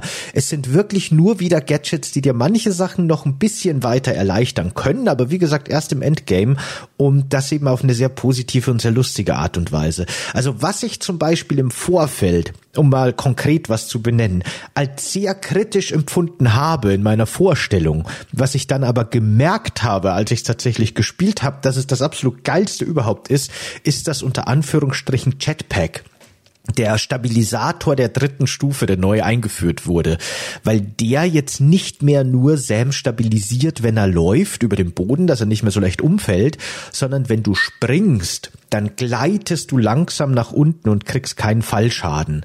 Und wenn du das kombinierst mit einem äh, Geschwindigkeitsexoskelett, das es schon immer gab, kannst du halt sehr weite Sprünge machen. Und gerade wenn du dich irgendwie auf einen hohen Hügel hochgekämpft hast, ne, das Hochkommen ist immer noch genauso schwierig wie vorher, hast du so ein bisschen die Belohnung, dass du dann auf der anderen Seite mit Anlauf runterspringen kannst und es fühlt sich toll an. Und es ist, es macht die, die Fortbewegung mit den richtigen Gadgets macht wahnsinnig viel Spaß. Und das nehme ich total als äh, Gewinn für das Spiel wahr. Zumal es dir passieren kann, ist mir öfter passiert, dass Sam auf dem Weg zum Abgrund sprinten doch noch über irgendein Steinchen stolpert und dann voll Karacho in den Abgrund brettert, weil wenn du fällst, hilft dir das Jetpack, der Stabilisator auch nichts. Nur wenn du gezielt springst. Also es ist trotzdem noch gefährlich, aber das macht einfach Spaß und das finde ich einfach wirklich cool. Wie gesagt, ich würde das Wort Spaß bei Death Stranding nie verwenden und ich glaube auch, es kann sein, dass es deine Perspektive ist, ähm, ich weiß nicht, ob die Perspektive, dass dir was gefehlt hat, ob du dir die entwickelt hast, sobald du das PS5-Ding gespielt hast oder ob du sie schon zuvor nee, nee, hattest. Ich schon immer. Okay, ähm, mich du bist halt eher so der Gameplay-Mensch. Ich fand es im Nachhinein cool, dass es mhm. sich dann am Ende auf die Story äh, konzentriert hat, die ja ähm, zeitlang eher erstmal im Hintergrund bleibt ich würde beide Versionen spielen können. Mir, mir hat persönlich hinten raus nichts gefehlt. Ich finde, Gameplay-technisch ist die höchste, wahrscheinlich das höchste der Gefühle, ist das Eisgebiet und danach läuft es auch sehr schnell auf sein Ende hinzu, wobei du da noch Bosskämpfe bekommst und auch neue Schauplätze. Aber ja, progressionstechnisch findet da nichts mehr statt. Ich würde aber auch nicht wissen, wenn dann am Ende du zwar neue Gameplay-Sachen kriegst, aber auch keine richtigen Gebiete mehr, die das erfordern, ähm, glaubst du, dass dieses Endgame-Ding dann eher noch für die Aufträge danach wichtig ist? Weil ich habe nicht das Gefühl, dass es irgendwie ja. Aufträge noch gibt im Endgame, die das rechtfertigen. Also für die Story und fürs Durchspielen und sowas ist das komplett unnötig. Und ich glaube, man spielt das Spiel auch zwangsläufig durch, bevor man das alles freischaltet. Es werden ja auch nach dem Abschließen der Story erst neue Aufträge freigeschaltet, die dann irgendwie äh, super schwer sind und extra Herausforderungen. Und du kannst ja dann auch erst relativ spät im Spiel oder so in der Mitte, ich weiß es nicht genau, jede Mission, jeden Auftrag, den es gibt, als Premium-Auftrag abschließen. Und dann hast du sehr begrenzte Zeitlimits und besonders schwierige Anforderungen für die Aufträge. Das ist alles nur, wenn du Bock auf das Spiel hast und wenn du Bock hast, mehr Aufträge zu machen. Und äh, da verändert sich das Spiel im Charakter tatsächlich super stark. Also wo es am Anfang eben dieses sehr ästhetische ist und sehr, sehr herausfordernde ist, geht es dann tatsächlich hinten raus sehr oft einfach nur um Optimierung, wie ich schon angedeutet habe. Dann geht es halt wirklich nur drum, okay, wie schaffe ich jetzt diesen Auftrag so optimal wie möglich? Und ähm, da gibt's eben neue Gadgets, die einem da unterstützen können. Es gibt ja zum Beispiel eine optionale Rennbahn, was äh, mega weird ist, aber meinetwegen, wo man mit den verschiedenen Fahrzeugen einfach nur die Highscore von anderen Leuten brechen will. Und dann, wenn man diese Rennbahn benutzt, schaltet man neues Auto frei das zwar nicht viel Gepäck tragen kann, aber dafür super schnell ist, aber im Grunde nur auf dem Highway benutzbar ist, weil Offroad bleibst du sofort irgendwo hängen. Und das bietet dir einfach nur die Möglichkeit, dass du Missionen zu einzelnen Stationen, die ohnehin nahe an dieser Autobahn liegen, noch mal ein bisschen schneller abschließen kannst. Außer es ist zu viel Gepäck, ne? Also äh, da ändert das Spiel sehr stark seinen hm, Charakter. Ja, ja klingt sehr gamey, klingt dann irgendwann wieder sehr gamey. Ja, absolut. Ja, und das ist, ist dann nur gamey. Ja, das ist nicht gar nicht meins. Also das ist das, was ich an Death Stranding lobe. Das ist für mich überhaupt, also überhaupt nicht gamey ist, beziehungsweise gamey hier genutzt wird, um dir eine Erfahrung zu bieten, bis es dann nur noch gamey ist. Also würfe ich dem Spiel gar nicht vor, aber genau das ist der Grund, warum ich die PS5-Version äh, nicht brauche. Ich verstehe ich, haben wir, glaube ich, auch ganz gut eingeordnet jetzt. Ähm, würde ich persönlich für die Erfahrung, die ich darin hatte, nicht brauchen. Okay. Mhm. Ja, super cool. Jetzt sind wir endlich an den Punkt gekommen, auf den ich schon gewartet habe, weil im Vorfeld, ne, wir haben ja schon öfter Death Stranding angekratzt, habe ich schon oft gemerkt, dass wir das Spiel genial finden, aber zumindest teilweise, wir haben viele Überschneidungen, aber zumindest teilweise aus ganz unterschiedlichen Perspektiven, weil für mich ist es tatsächlich ein Spiel, das mich auf der Gameplay-Ebene von vorne bis hinten beeindruckt, eben vom Spielgefühl bis hin zu diesem gamey Endgame, das dann auch einfach nur gamey Spaß macht, ne? Und das ist eben so überhaupt nicht eine Perspektive, die für dich in irgendeiner Form Nein. wichtig Nee, oder nee, nee, nee. eben sogar Mhm. was Positives ist. Nee, nee, nee. Nee, Ja. wie, nee das ist auch, glaube ich, nicht die Vision von äh, äh, dem Spiel. Also klar, in allen Spielen steckt Gameplay drin, aber ich glaube, hier wurde es halt ganz anders eingesetzt. Aber es ist halt cool, dass es halt uns beide bedient. Aber ich, ich, ich finde, ich tue genau in dem Spiel etwas, was ich in anderen Spielen nicht habe. Also ich habe keinen Spaß in diesem Spiel, sondern ich erlebe eine Erfahrung, die ich wiederum in anderen Spielen nicht habe. Also in vielen anderen Spielen nicht habe. Das geht bei mir so ein bisschen Hand in Hand. Spaß hatte ich tatsächlich von vorne bis hinten an dem Spiel, aber aus verschiedenen Gründen Okay. im Grunde. Okay, okay. Ist für mich immer noch ein Fremdwort. Spiel wandelt sich Absolutes sehr stark. Fremdwort in dem Spiel. Aber ja. Ähm, ja. Es gibt zum Beispiel auch im Endgame dann so Sprungschanzen und ich selber habe zwar nie welche gebaut, aber ich hatte welche von anderen Leuten in meiner Welt und wenn dann irgendwo auf einer Bergspitze eine Sprungschanze ist, die von der Story her quasi mit diesem komischen Geisterstoff bestäubt ist und so weiter. Deswegen kann man super weit springen und tief fallen, ohne Schaden zu nehmen. In Kombination mit den Speedbeinen und dem Jetpack kann man einfach super hoch und super weit springen und man schwebt dann eben auch so durch diese echt schöne Landschaft und das hat schon auch was Magisches. Also ich finde diese Ergänzungen echt toll. Ja, äh, für mich hätte sie nicht gebraucht. Ich habe das Spiel auch so ein bisschen als äh, schon auch als Fortsetzung von äh, Metal Gear Solid 5 unter der Lupe so ein bisschen betrachtet, zwangsläufig. Ist ja auch so der geistige Nachfolger, der chronologische Nachfolger vom, vom selben Schöpfer dahinter.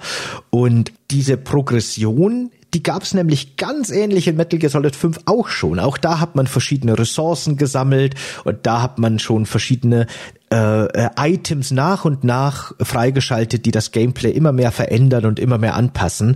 Und in Metal Gear Solid 5 war das über so ein Forschungssystem. Jetzt geht's eben drum, dass du positive Reviews bei deinen AuftraggeberInnen sammelst. Aber vom Kern her tatsächlich eine sehr ähnliche Progressionsmechanik. Und im Vergleich zu Metal Gear Solid 5, daher kommt der Gedanke, den ich damals schon bei Death Stranding auf der PS4 hatte, endete mir diese Progression zu schnell. Mir hat gefehlt, dass es hinten raus. Die Eskalation, die ich an Metal Gear Solid 5 schön finde, die Eskalation, die ich in vielen Kojima-Spielen sehr schön finde, die gab's in Death Stranding ursprünglich nicht. Und die, die habe ich gesucht, die habe ich vermisst. Und mit der PS5-Version erhalten. Und ich sehe immer noch Potenzial in dieser Eskalation, die immer noch nicht ausgeschöpft wurde. Es stehen zum Beispiel an vielen Stationen nicht nur diese Liefertrucks rum, sondern so richtig große Lastwägen.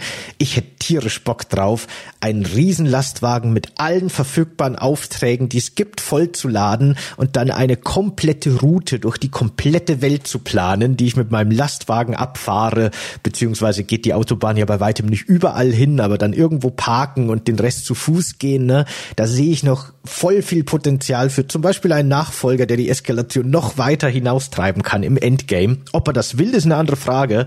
Aber ja, sehe ich und würde ich mir sogar wünschen. Ich, äh, ich wünsche mir für den zweiten Teil, dass es nicht im Zentrum steht, aber es darf gerne optional, genauso wie jetzt auch mit drin sein. Weil zum Beispiel diese Mission, dass du halt einmal quer durchs gesamte Land fahren musst, die hast du ja tatsächlich gegen Ende. Äh, was ich auch einfach einen coolen Abschluss fand dafür, dass man jetzt diese Strecken nicht immer nur einzeln betrachtet, sondern dass man quasi so eine Art Review und ein Revue passieren lässt, äh, dass du nochmal alles siehst. Und das ist halt auch irgendwie tatsächlich sehr, äh, ein sehr interessantes Gefühl in, in Rekordschnelle mit all deinen Sachen dann durch diese, äh, also du kommst, du, du kehrst schneller zurück, als du hingekommen bist. Also wirklich einem deutlich hundertmal schneller. Das Ende finde ich auch sehr cool, aber auch sehr gemein, weil es ist ja im Grunde so, dass du nach und nach diese einzelnen Leute, die in ihren Bunkern sitzen, an dieses neue Internet anschließt, das neuronale Netzwerk. Nee, so Ja. heißt es nicht, ja. aber so ähnlich. Genau.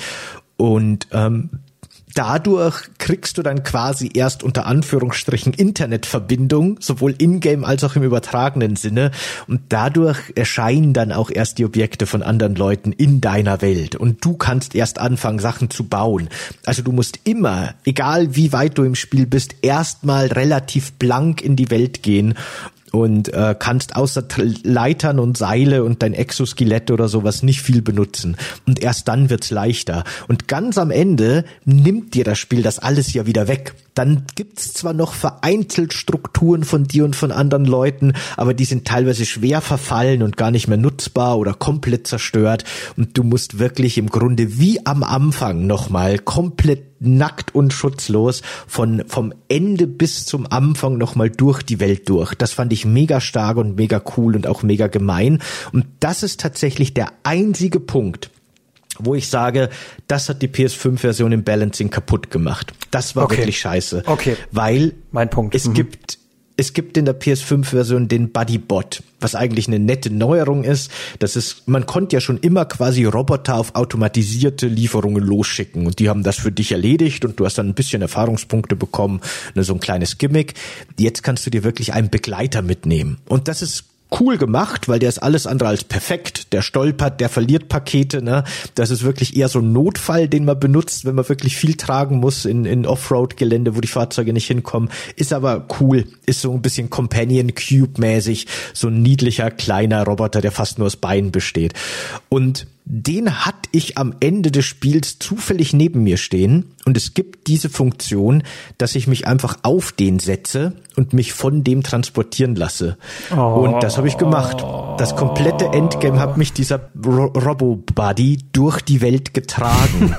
und ich musste nix machen. Ich habe mir die Landschaft angeguckt und habe gechillt und Musik gehört. Und im, im Spiel ist es eigentlich so, wenn du das machst, kriegst du immer die schlechtmöglichste Wertung für deine Lieferung. Da haben sie so ein bisschen mitgedacht. Aber in dieser Endgame-Story-Mission ist die Wertung komplett wurscht. Und das ist, das hat tatsächlich, ja, das war nicht gut. Danke für den finalen Beweis, den ich gebraucht habe. Sollten Sie noch mal überarbeiten an der Stelle. Ansonsten fand ich es tatsächlich an keiner Stelle störend, sondern wirklich, das Spiel hat für mich zumindest stark davon profitiert. Aber hier definitiv hat das, zum Glück habe ich schon zweimal auf der PS4 durchgespielt, weil sonst hätte das für mich wirklich das Ende ruiniert, komplett. Wirklich. Genau, blöd, genau. ja. Das, da, da, deswegen kann ich komplett darauf verzichten, weil das ist, ich, ich, da, solange es optional bleibt und das Originalspiel nicht verfälscht, würde ich sagen, kann es natürlich gern mit drin sein. Ab dem Punkt ist es halt gut, man kann halt absichtlich darauf verzichten, aber wozu, wenn du das jetzt die ganze Zeit schon mitgenommen hast? Wo, wozu solltest du es dir absichtlich schwerer machen? Das wäre ja auch unklug in dem Sinne. Und das Spiel macht es ja so klug, dass es dir einfach Dinge wegnimmt, um die Herausforderung halt stets zu belassen. Und äh, nee, danke dann dafür. Ja, in, in meinem speziellen Fall war ich jetzt tatsächlich froh drum, dass ich in meinem New Game Plus Plus das Ende nicht nochmal spielen musste. Aber wenn ich, also wenn jemand das zum ersten Mal spielt, dann ist das wirklich nicht gut. Ja, das ist, aber das ist der einzige Punkt, den ich gefunden habe, aber den finde ich wirklich problematisch, ja. Wollen wir im Bereich der Story übergehen und des Worldbuildings und der des Feelings der Welt auch so ein bisschen, weil jetzt haben wir sehr stark über Spielmechaniken geredet, was ja auch immer mein Fokus ist auf Spiele und so weiter, aber es steckt ja noch sehr viel mehr da drin. Äh, können wir gerne machen. Ähm, ich fand's beeindruckend dafür, dass wir jetzt schon Millionen an Sci-Fi-Welten kennengelernt haben im Gaming, dass die tatsächlich auch einfach darauf setzt, sehr komplex zu sein und dass du in vielen Gesprächen auch erstmal nicht folgen kannst, weil sehr viele Begriffe halt durcheinander geworfen werden und die auch nicht sofort erklärt werden, also so nach Motto, dass man deine Anwesenheit spüren würde, sondern du bist halt ein, du spielst einen Charakter, der sich mit der Welt auskennt, während du ein in Person kein ein Charakter bist, der sich natürlich nicht mit der Welt nicht auskennt. Und das, du hast halt dieses, dass du dir die, ähm, dass du die Welt eroberst, das hast du sowohl auf der Gameplay-Ebene als auch auf der Story-Ebene, dass du halt immer mehr dahinter kommst, was da eigentlich passiert ist und was eigentlich genau dein Auftrag ist. Und dass letztendlich dein Auftrag auch viel, viel mehr Dimensionen hat, als du am Anfang denkst. Das ist wirklich sehr schön einfach inszeniert und sehr schön aufgebaut, weil die Welt wirkt am Anfang super mysteriös und mystisch und man versteht so viel nicht, aber es passiert so viel Interessantes und wir erfahren, dass irgendwie eben dieser Regen vom Himmel fällt, der die Zeit beschleunigt und wir müssen Schutz davor suchen und wir erfahren, dass Leichen, dass Menschen, die verstorben sind, möglichst schnell verbrannt werden müssen, weil sonst kommt es zu Riesenkatastrophen, die ganze Städte auslöschen können. Und wir wissen, dass es diese seltsam geisterhaften Wesen gibt, aber wir verstehen überhaupt nicht, warum und was überhaupt los ist. Und das gibt der Welt wirklich so einen ganz eigenen und bizarren Charme. Außerdem sind wir angeblich in den USA, obwohl es offensichtlich irgendwie weiß ich nicht, Grönland ist oder so, keine Ahnung. Aber gut, ähm, alles wirkt sehr mysteriös, sehr fremdartig und dadurch auch interessant. Und ich finde es fast ein bisschen schade, muss ich ganz ehrlich sagen, dass das Spiel im Verlauf diese Geschichte so detailliert erklärt, dass sie diesen Charme und dieses Mystische komplett verliert und ehrlich gesagt teilweise sogar ein bisschen simpel und und doof wird, muss ich sagen. Ich mag, ich mochte die Welt am Anfang, als ich sie noch nicht verstanden habe, sehr viel lieber als am Ende, wo ich begriffen habe, worum es eigentlich gehen soll und wie man das alles erklärt. Die, die, das Entzaubern hat der Welt für mich nicht gut getan. Das ist auch der Grund, warum ich ja die Silent Hill Teile rund um Alessa schlechter finde als die, die so für sich selbst stehen, weil man muss Horror oder man muss immer Mysterien nicht aufklären. Das ist das gleiche bei Jack the Ripper. Ich glaube, Jack the Ripper würde an Mythos sehr viel verlieren, wenn man wüsste, wer Jack the Ripper war. Das ist, das ist ja das Spannende daran. Ich finde, dass die Handlung um deinen Charakter herum also um, äh, um Sam Porter und was es mit diesem Dämonen Cliff auf sich hat. Also, dass die zumindest aufgeklärt wird, das hat für mich für einen schönen Aha-Moment, das hat für mich einen schönen Klick, äh, also einen schönen Puzzle-Moment gehabt, zu verstehen, ah, das ist eigentlich überhaupt nicht random und es hat viel, viel mehr mit mir zu tun, als ich dachte. Das finde ich gut, dass die gesamte Geschichte rum aufgeklärt wird, worum es ja eigentlich geht und dass es am Ende eigentlich so eine GZSZ-Story ist, weil alle Charaktere, die relevant sind, eigentlich alle in der gleichen Familie sind und dass eigentlich die ganze Welt es drumherum auch gar nicht gebraucht hätte. Das fand ich am Ende ein bisschen weird. Aber wir müssen auch ehrlich sein, das Ende nimmt sich auch so überhaupt nicht mehr ernst. Ich weiß, also ist also nicht, wie es sowieso schon macht, aber es ist schon echt, ich würde nicht sagen trashig, aber so ein bisschen 80-mäßig. Also es ist schon echt komisch, ja. Eben, und das ist eben auch im Worldbuilding so ein bisschen so, weil wir haben eben diese mysteriösen und spannenden Elemente. Ne, wir haben ja auch ganz bekannterweise trägt ja auch unser Hauptcharakter dieses Baby vorne auf der Brust. Das Baby heißt, das in so einem orangenen Gefäß ist und über das er überhaupt die Geister sehen und wahrnehmen und orten kann und so weiter. Und das ist alles irgendwie total cool, spannende, kreative Elemente, die da miteinander verbunden werden. Und dann beginnt das Spiel zu erklären, dass ja quasi diese Babys von, von hirntoten Müttern per Kaiserschnitt geboren sind und deswegen sind die nie wirklich geboren und deswegen haben die noch so eine natürliche Verbindung zur Geisterwelt, zur, zur anderen Welt. Und dass ähm, immer alle hunderttausend Jahre ein Organismus geboren wird, der die der ein Massensterben verursacht und deswegen können die Geister nicht mehr ins Jenseits und so weiter und so fort. Das macht das alles dann so ein bisschen fast schon so esoterisch trashig irgendwie für mich das hat für mich gar nicht funktioniert, muss ich ganz ehrlich sagen, leider. Ich habe mich, also ich habe mich darauf eingelassen und ich habe die Zügel auch ihm überlassen und ähm, das ist immer bei solchen Geschichten, ne? also genauso wie bei ähm, Monkey Island, dem, äh, dem Remake. Äh, was ist letztendlich das große Geheimnis? Wie löst man das denn auf? Und letztendlich haben sie sich dann für irgendwas entschieden und du kannst manche Sachen noch irgendwie nicht zufriedenstellend lösen. Bioshock Infinite ist tatsächlich hinten raus, muss ich sagen, das hat eine viel größere Auflösung, als es dir am Anfang an Snippets und Hinweisen gibt. Das Training gibt dir eine unglaubliche Vielzahl an Hinweisen, die letztendlich ziemlich einfach gelöst werden. Hat mich nicht persönlich gestört. Ich finde es interessant, mit welchen unterschiedlichen Perspektiven daran gehen. Ich glaube, dich als Lore-Mensch hat es vor allem wahrscheinlich, es hätte noch viel, viel hyperkomplexer sein können. Oder anders gesagt, es ist ähnlich wahrscheinlich wie bei Elden Ring. Elden Ring hat jetzt auch nicht die übelst intellektuelle, krasse Geschichte, aber sie haben sehr viel Wert darauf gelegt, die möglichst weit auseinander zu puzzeln, damit es sich halt so komplex anfühlt. Ja, ja, wahrscheinlich war es einfach wirklich die, die Einfachheit der Welt, wenn man es dann mal ein bisschen durchschaut hat. Es ist halt dann letztendlich plötzlich einfach nur noch eine, eine Geistergeschichte, die halt so ein bisschen mit äh, Physik und, und so Quantenmechanik spielt. Und im Endeffekt ne, ist ja dann auch die Erklärung, dass die Geister quasi so ein bisschen Antimaterie darstellen. Das wird, glaube ich, nie so eindeutig ausgesprochen, aber stark angedeutet. Und wenn die ihre materiellen Körper berühren, dann wird quasi die komplette Energie freigesetzt einsetzt, weil sich Materie und Antimaterie gegenseitig auflösen und das ist die große Gefahr. Und das ist mir alles, glaube ich, dann zu simpel tatsächlich. Ich hätte gern mehr Mystery gehabt, aber das war gar nicht der Anspruch des Spiels, glaube ich, der Story. Nee. Das wollte alles. Das wollte eine Geistergeschichte sehr plausibel, sehr weltlich irgendwie erklären. Und das fand ich dann, das hat vielleicht auch einfach nur mit meinen Erwartungen gebrochen. Ich fand es einfach nicht schön. Das denke ich, ist halt ein großes Ding mit den Erwartungen. Ich finde, es liest sich halt auch wirklich wie so ein Märchen. Ähm, ich habe es nicht mehr ganz im Kopf. Es basiert halt, also die Geschichte basiert halt auf irgendwelcher sehr, sehr mystischer Literatur äh, vor allem. Und du hast ja immer diese Themen von Verbinden und Trennen. Und äh, letztendlich ist das gesamte Ende ja auch nur ein riesiges Verzeihen. Also es ist halt eigentlich übelst kitschig, vor allem wie sie dann wie, also sie, sie spielen ja selber darauf an, dass äh, sobald er die Person gesucht findet, die er halt auch finden wollte, äh, dass sie dann wie Super Mario und Peach äh, den Strand runterrennen und nimmt sich halt überhaupt nicht mehr ernst. Ich hätte mir nicht vorstellen können, wie das, also ich finde es ja irgendwie interessant, es ist wie ein Raumschiff, das das Gaming verlassen hat und in so einem abs abseitigen Universum rumfliegt und uns dann irgendwie wieder wohlbehalten nach Hause bringt. Das ist so irgendwie meine Interpretation. Ich weiß nicht, ob es befriedigend wäre, wenn es komplett offen geendet hätte. Ich, ich, ich glaube, mir wäre es lieber gewesen. kann er bei Death Stranding 2 noch machen. Kann er bei Death Stranding Vielleicht. 2 noch machen. Schauen wir mal.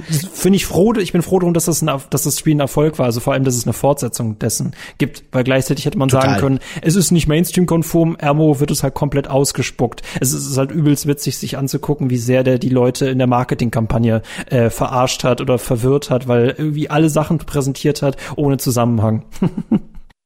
Mhm. Ich bin wirklich auch sehr gespannt auf den zweiten Teil und freue mich riesig. Ne? Das muss man Sony definitiv ganz stark anrechnen. Die legen sehr viel Wert auf so Prestigeprojekte und auf so kulturell wertvolle Sachen, die auch nicht unbedingt immer im, im Mainstream super erfolgreich sein müssen. Das finde ich schon sehr cool an der Stelle.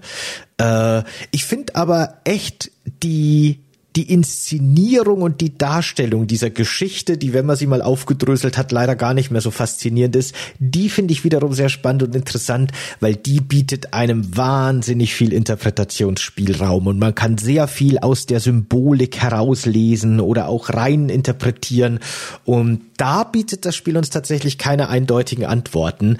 Da gibt es einfach sehr viel zu Lücken, die man füllen kann. Und ich habe tatsächlich jetzt bei meinem dritten Playthrough vor dem Podcast noch mal eine ganz neue Interpretationsebene entdeckt, die jetzt, wo ich sie im Kopf habe, super offensichtlich ist, die ich aber davor nie irgendwie berücksichtigt habe. Und das äh, finde ich sehr schön. Hast du Ja, da, lass mal hören. Hast, lass mal hören. Dann kann ich ja, dir meine sagen. Also jetzt pass auf zwei, zwei Punkte. Dann fange ich erstmal mit meiner ursprünglichen Interpretation an und dann mit der, die mir jetzt neu gekommen ist. Äh, ursprünglich, als das Spiel rauskam, 2019, waren wir in den USA und da spielt ja das Spiel auch voll in der Trump-Ära und die USA war zu dem Zeitpunkt so gespalten wie seit dem letzten Bürgerkrieg nicht mehr. Und ich habe in dem Spiel sehr stark diese politische Stimmung gespürt, die ja interessanterweise Kojima schon beeindruckenderweise sehr gut in Metal Gear Solid 2 prophezeit hat, wo er eben Internet und Social Media und das Fehlen von Instanzen, die Informationen, äh, die Ausgabe von Informationen kontrollieren, zu der Bildung von viel zu vielen kleinen Fehlinformat äh, äh, fehlinformierten Fraktionen führt und so weiter und so fort. Also der hat unsere Zukunft perfekt vorhergesagt, der crazy Kerl. Und da, das, da war für mich Death Stranding so ein bisschen die Weiterentwicklung, weil wir haben überall in den USA diese winzigen Enklaven, diese kleinen Leute, die komplett verängstigt in ihren Bunkern sitzen und die nicht verlassen und alles wird zusammengehalten durch diesen Porter, äh, durch diesen Sam, der eben äh, alles versucht wieder die Verbindung herzustellen und diese diese Vernetzung wiederherzustellen und dieses Gemeinsamkeitsgefühl wiederherzustellen, wo eben auch der Multiplayer sehr schön reinpasst, der ja nur kooperative Aspekte hat. Es gibt nur dieses Miteinander und man muss jetzt kooperieren, um das wieder irgendwie hinzukriegen, um wieder eine gemeinsame eine gemeinsame Zukunft zu erschaffen in dieser komplett dystopischen und voneinander isolierten und getrennten Gesellschaft, die eben eben ganz stark in Death Stranding für mich äh, repräsentiert wird. Und da habe ich sehr viel Parallelen gesehen und da habe ich eben sehr, sehr viel äh, dadurch, dass auch die, die Leute in ihren Bunkern sehr skeptisch sind und die meisten wollen am Anfang gar nicht Teil von dieser neuen Verbundenheit sein, weil sie kein Vertrauen mehr haben und so weiter. Das hat für mich sehr stark damals gewirkt.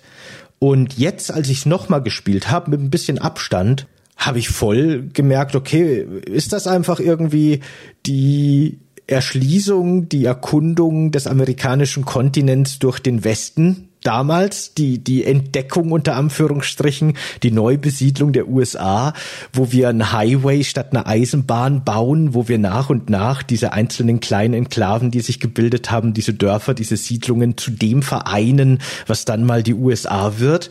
Und das ist so dieser neue Aspekt, diese neue Interpretation, die ich jetzt äh, gefasst habe diese neue Welt, die vereint wird. Die zweitere finde ich persönlich langweiliger als die erste, weil du gerade in der zweiteren ja noch nicht diese psychologische Komponente mit drin hast. Also technisch ja. stimme ich dir zu, ist es eigentlich die zweite ähm, die zweite Besiedlungsgeschichte von Amerika. Also sie haben Amerika schon mal besiedelt, jetzt muss Sam Porter alleine die gesamte Welt besiedeln, indem er sie wieder miteinander verbindet. Aber ich finde auch, dass der Stranding ja ironischerweise eigentlich eine Metapher der Corona-Pandemie ist, aber da es halt vor der Corona-Pandemie stattgefunden hat, ist es schon fast wieder wie so eine Prophezeiung. Äh, ja. Menschen, die in Bunkern leben, Ausgangssperren, ähm, äh, Paketschleppdienste, die halt noch die nötigen äh, Versorgungen tätigen, äh, im Gegensatz dazu, ne, also unsere Welt ja nicht untergegangen ist, sondern eben eine Krankheit wütet. Das kann man sehr gut mit den BTs äh, vergleichen, ist aber auch ähm, allgemein so eine Erinnerung an Werte ist. Ne? Bei so viel Chaos, bei so viel Komplexität, das ist ja an sich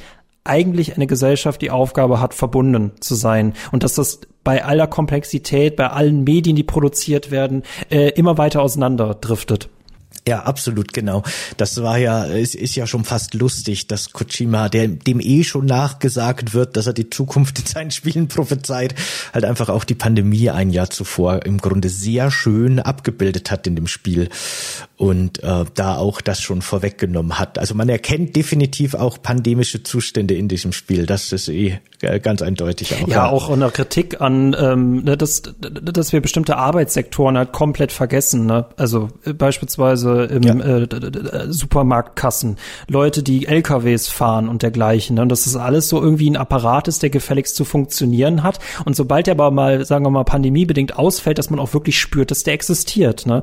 Gleichzeitig wie äh, ähm, Krankenhäuser, denen halt die Leute abspringen wenn der Pandemie, die mit den Bedingungen halt nicht mehr leben können. Und das sind alles so Dinge, also dass man mal ein System mal nochmal neuer durchleuchtet und weiß, dass da Menschen hinterstecken und dass es nicht halt nur eine Robotik ist, der man halt alles zumuten kann. Äh, ich finde halt Death Stranding vor allem vor dem Hintergrund jetzt mal interessant mit, äh, mit der KI. Ne? Würde man in einem Death Stranding 4 sagen, ja, dann braucht es halt nicht mehr Sam Porter zu machen, sondern die KI ist aber hier wirklich ein Mensch ist, äh, der Entscheidungen tätigt. Äh, während man, wenn man einen Roboter bei Death Stranding losschickt, man ja die niedrigste Bewertung bekommt. Ne? Ja, ja, genau. Das, äh, da legt das Spiel tatsächlich auch sehr viel Wert drauf, dass diese menschliche Komponente ebenso wichtig ist.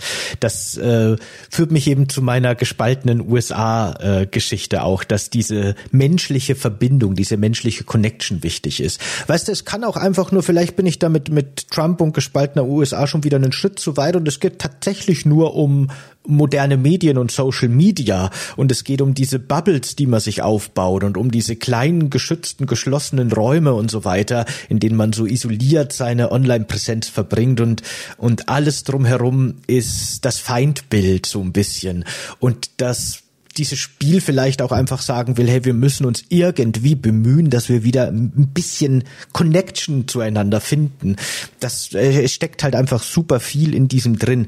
Definitiv ist eben Isolation Thema, gesellschaftliche sowie persönliche und die Wichtigkeit von menschlichem Kontakt und zwar eben echtem menschlichen Kontakt. Man geht zu Leuten hin und redet mit denen.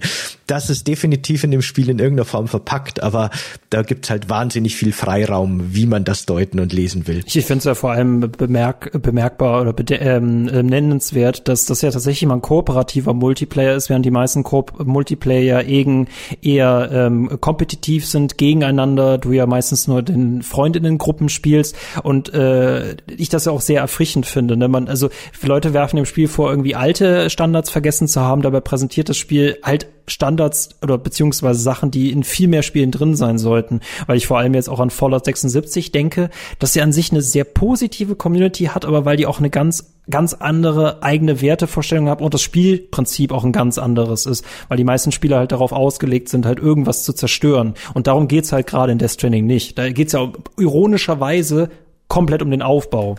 Während in allen anderen Spielen, wo eigentlich alles so perfekt aussieht, es eigentlich immer nur permanent ums Töten und um irgendwas geht. Deswegen finde ich da Death Stranding sehr erfrischend und sehr diplomatisch. Mhm. Das finde ich eine ganz interessante Geschichte in der, im Entwicklungsprozess von Journey. Äh, denn das hat ja quasi so ein bisschen als, als Plot-Twist, als Überraschung, also kleiner Spoiler an der Stelle für das Spiel, äh, einen Multiplayer-Modus tatsächlich, von dem weiß man am Anfang aber nichts. Aber auf seiner Reise durch das Spiel kommen plötzlich andere Leute in deine Welt, die den gleichen Weg zurücklegen wie du. Und ursprünglich in frühen Testversionen war es so, dass man tatsächlich physisch miteinander interagieren konnte. Man konnte zusammenstoßen, ne, sich so anpuffen. Und das haben sehr viele Spieler dafür genutzt, um dem Fortschritt des jeweils anderen Spielers oder Spielerin zu blockieren und die irgendwie abzudrängen und die zu, zu stören. Und das ist genau das, was das Entwicklungsteam nicht wollte. Deswegen mussten sie dieses Feature entfernen und die einzige Form der Interaktion ist jetzt, dass man singen kann, damit man der anderen Figur jeweils einen Boost gibt. Und so durch haben die kooperatives Spiel quasi gefördert und mehr oder weniger erzwungen, weil das eben leider keine Selbstverständlichkeit ist. Das macht eben Death Stranding durch seine, also durch die Art des Multiplayers natürlich auch so. Es gibt nur die Möglichkeit der Kooperation, aber dadurch entsteht auch dieses Gefühl von Kooperation. Keiner kann dir schaden und dadurch kriegst du das Gefühl, dass dir keiner schaden will. ich glaube, das ist psychologisch ganz clever. Ich, ich meine, ich meine, gut, man spielen soll man ja, kann man ja meinetwegen ausleben, was man möchte. Aber ich glaube, selbst wenn ich in Death Stranding auf andere SpielerInnen treffen würde, ich würde die nicht sabotieren. Ich weiß nicht, dafür da, dafür lädt diese Geschichte oder diese Welt auch dazu ein, zusammenzuarbeiten. Ich glaube, in anderen Spielen, in denen es halt irgendwie zu gut geht, dann fängt man an, Leute aus Langeweile anzugreifen. Ich denke mal, GTA Online ist da das beste Beispiel. Natürlich würden Trolle und würden auch einfach Leute, die vielleicht das kompetitive Gameplay suchen, auch in Death Stranding das äh, provozieren und verursachen. Und ich glaube eben, dass da sehr gezielt auf den kooperativen äh, Multiplayer-Aspekt Wert gelegt wurde, weil das, glaube ich, auch eben ein zentraler Teil dieser Botschaft des Spiels sein soll, dieses Zusammenhalten. Definitiv. Wo, wenn wir uns angucken, selbst Dark Souls, der ist ja ein ähnliches Prinzip hat, da müssen nicht alle Hinweise ja hilfreich sein. Aber das gehört, glaube ich, dann auch zu diesem Lustigen, dass man sich auch absichtlich falsche Hinweise im Dark Souls äh, droppt und Leute irgendwie Schluchten runter zu stürzen. Ja, Dark Souls trennt ja da tatsächlich auch sehr stark zwischen den äh, kompetitiven Multiplayer und den kooperativen Multiplayer. Kann man sich ja aussuchen im Grunde, äh, wer man sein möchte und ob man ein roter oder ein blauer Geist in der Welt ist. Ich glaube, ja. ich habe mich, ich, ich kann, kann, mich nicht erinnern, dass ich schon mal ein falsch gestecktes Seil irgendwo gefunden hat, das mich in irgendeine Bedrohung gebracht hat in Death Stranding. Nee, nee genau, stimmt. Mhm. Und ich, ich würde auch sagen, ich würde auch sagen, äh, Death Stranding ist wirklich eine untergegangene Welt. Dark Souls ist stellenweise auch immer noch so die Fantasie des der, der, der SpielerInnen, die halt ähm, übelst mächtige BossInnen besiegen. Also ich glaube, da steckt trotzdem irgendwie noch so eine so eine Allmachtsfantasie hinter, selbst wenn da alles so untergegangen ist. Ähm, aber bei Death Stranding glaube ich es einfach bis ins tiefste Detail. Ja, das ist eben wie anfangs schon gesagt, dieser Breath of the Wild Ansatz. Es, es, Im Breath of the Wild gibt's natürlich auch diese große Heldenreise am Ende, aber die steckt ja auch schon in Death Stranding. Aber Kern des Gameplays ist, dass du einen Weg vor dir hast und du musst diesen Weg meistern. Und das ist das. That's the game. Ja, umso schwerer fiel es mir dann echt äh, im Nachhinein nochmal ähnliche Spiele ähm, zu finden, weil das ist so eine beliebte Frage Absolut. auf Google, ne? Spiele wie X und äh, das ist bei vielen Spielen echt schwierig, wenn es halt vor allem bestimmte Aspekte geht. Aber ähm, Leuten, die Dark Souls gerne spielen, empfehle ich Death Stranding. Ich kann Leuten, die Death Stranding spielen, nicht unbedingt Dark Souls empfehlen. Und ich kann dir bestimmt bestimmte Indie-Spiele empfehlen, wie zum Beispiel Fallout Sales, über das wir immer noch nicht gesprochen haben, aber das hat für mich auch einen Death Stranding-Vibe, weil es vor allem auch um einen Weg geht, weil es vor allem um Schrottsammeln eingeht und vor allem um auch um Freundschaft, um Verbindungen. Doch Fallout Sales wäre, glaube ich, so das Spiel, so eine Mini-Version, das Death Stranding am nächsten kommt. Na, das ist wieder eine Frage der Perspektive. Ich verstehe in vielen Punkten deine Vergleiche zu Dark Souls, aber ich würde nicht so weit gehen, dass ich sage, da spricht dieselbe Gruppe von SpielerInnen an. Da sehe ich viel mehr die Parallele auf einer Gameplay-Ebene zu Breath of the Wild. Äh, Tears of a Kingdom weniger tatsächlich Breath of the Wild. Aber gut, das ist wie gesagt eine, eine Perspektivfrage.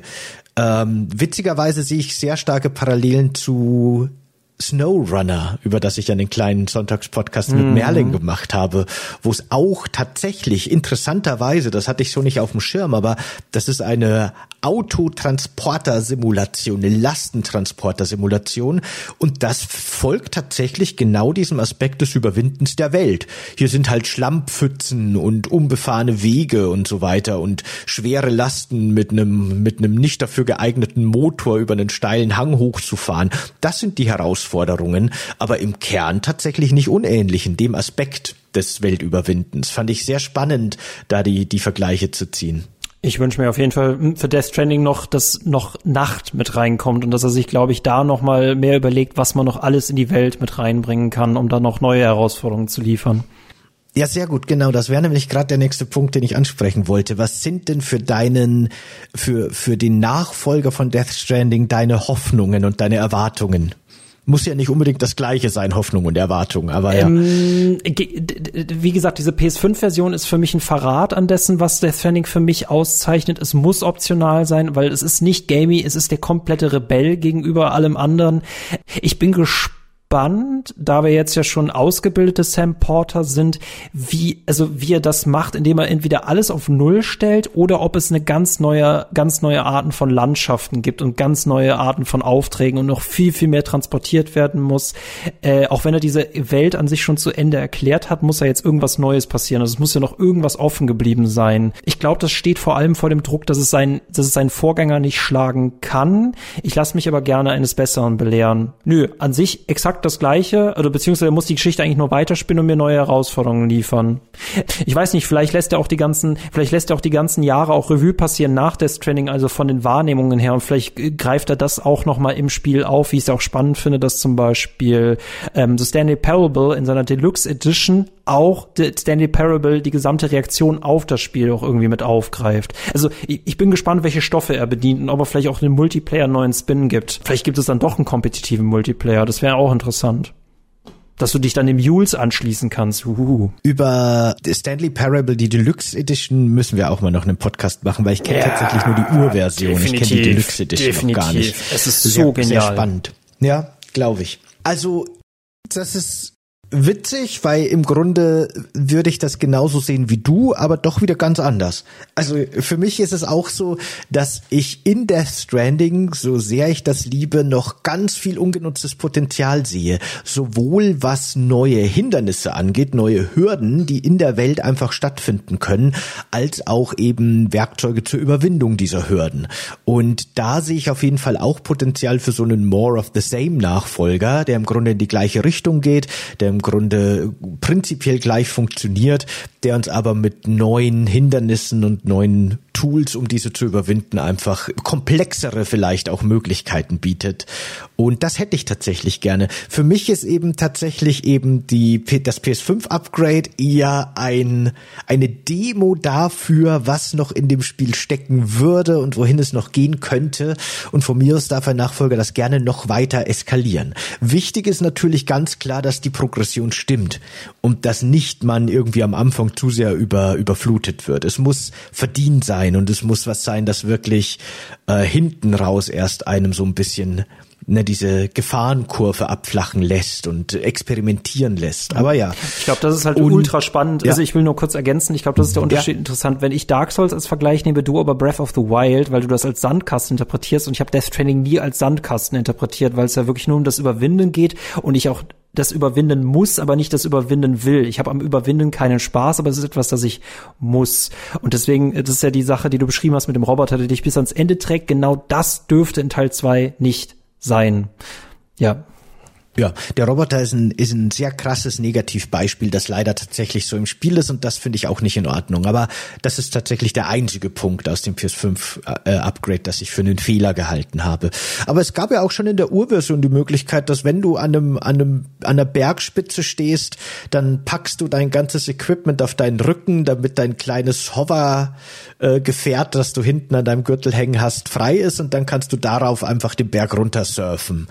Also es gab ja da, also äh, wie gesagt, für mich Spielspaß, Gameplay, äh, Progressionsspaß. das ist Death Stranding im Kein Spaß. In dem, in dem, Spiel kommt Absolut. kein Spaß drin vor. Oder anders Doch. gesagt, oder gesagt, du hast dieses einen Aspekt des Gameplays, das, ich glaube, damit möchtest du halt rumspielen, daraus möchtest du einen Sandkasten ja. machen. Und das ist, ja, das macht für mich genau. keinen Sinn, weil ich eine, weil ich eine Handlung habe, die mir sagt, was ich tun muss. Und dann ab dem Punkt würde es mir wieder zu gamey werden, dass man die Handlung komplett ausblenden kann und dann nur mit diesem Spielkasten rumspielt. Das wäre für mich nur ein einziger Teil von Death Stranding, aber für mich muss es halt im Einklang mit allen Elementen Elementen sein. Ja, aber dieses Gamey ist schon stark in Death Stranding und war schon immer. Mhm. Schon alleine, dass du eben alle Aufträge, die es gibt, in diesem Premium-Modus machen kannst. Ist optional, ist optional. Verdienst, genau, ist natürlich optional, ist eh ganz klar. Aber das ist halt wie in Metal Gear Solid 5 auch, dass du, also der optionale Content steht für mich sehr viel mehr im Vordergrund als die tatsächliche Story und die tatsächliche Progression. Ich kann diese ganze, wir, wir haben jetzt eh lang drüber geredet, natürlich kann ich das alles wertschätzen und tu es auch und diese Beschwerlichkeit und diese, dieses Feeling und diese Düsterheit auch der Welt ist super wichtig und zentral, aber für mich vor allem, damit die Progression funktionieren kann und sich gut entfalten kann. mach's mir umso schwerer, damit ich umso mehr das Gameplay am Ende genießen kann. Ja, Nee, das Im ist, Grunde. das ist der Grund, das kann, scheint auch der Grund bei uns zu sein, warum ich beispielsweise nach dem Abschließen der Handlung keine Päckchen mehr ausgetragen habe, weil ich habe ja die USA jetzt verbunden. Wozu ja. sollte ich das machen? Also meine Mission ist ja erfüllt in dem Sinne. Und ab dem Punkt, wo mein Job mir anfangen würde, Spaß zu machen, hätte ich dann diese, diese, diese Worst One, Chosen One, was auch immer Geschichte nicht. Ähm, ich ich, ich würde mich freuen und ich traue das Hideo auch zu, dass er im zweiten Teil, wenn es auch unglaublich viel Druck ist, auf ihm lastet, dass wir eine Möglichkeit finden, dass beides weiterhin abgelichtet wird und dass es halt nicht dann das optionale Kram zu dem Kram wird, der den wichtigen Kram oder den Hauptkram zerstört. Ich könnte es mir unbedingt interessant vorstellen, wenn wir jetzt quasi gewachsen sind, dass wir so ein Verpackungszentrum auch irgendwie leiten und auch vielleicht andere TrägerInnen äh, anleiten und trainieren. Also dass wir einfach in der äh, in der Hierarchie weiter aufsteigen und beispielsweise auch äh, Aufträge vergeben müssen. Auch wenn das jetzt natürlich viel Wunschdenken ist, das würde aber irgendwie da drin mhm. stecken. Ja, total. Das wäre ein Element, das kann ich mir gut vorstellen. Äh, da muss ich auch wieder die Metal Gear Solid 5 Vergleiche ziehen, wo ja eben auch Basenmanagement und den Ausbau einer Basis und somit auch den Ausbau der eigenen Möglichkeiten sehr stark im Zentrum stand. Also sowas sehe ich in Death Stranding mhm. 2 auch. Mhm. Du hast ja mhm. Tag-Nacht-Wechsel angesprochen. Das könnte man sehr gut einsetzen. Nachts vielleicht ganz andere Gefahren und auch ein ganz anderes Feeling für die Welt.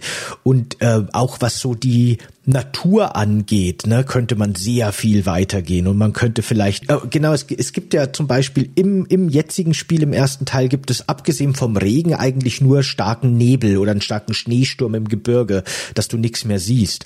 Da könnte man ja mit Wetterphänomenen noch viel weitergehen und könnte das noch viel gefährlicher gestalten, könnte richtige äh, Gewitter einfach einführen, die vielleicht sogar mit Blitzen oder starken Winden oder sowas die Umgebung sogar beeinflussen ja, können, Steinschläge Schla verursachen können. Mhm. Genau, Geil. sowas. Mhm. Äh, keine Ahnung, aktive Vulkane, die ausbrechen können. Also da könnte man äh, total wild äh, spinnen, was da alles an Hindernissen in der natürlichen Natur einfach noch so vorkommen könnten und welche Möglichkeiten einem das Spiel dann gleichzeitig nach und nach gibt, um damit besser klarzukommen. Das ist alles sehr viel, sehr spannend. Aber ich könnte mir bei Kojima auch vorstellen, dass der zweite Teil einfach genau das alles nicht ist, sondern was komplett anderes ist, mit dem niemand rechnet ja, und wo wir alle erst mal blöd aus der Wäsche Noch gucken. besser. Ja. Das wäre nämlich dem Geist des Ersten nämlich treu, weil ich glaube, More of the, also er kann More of the Same machen, das ist vollkommen in Ordnung, nur dann muss es halt sowas auch sein, dass wir nicht exakt das gleiche spielen. Deswegen, ich will auch niemals ein Remake von Death Stranding sehen. Das braucht kein äh, Remake.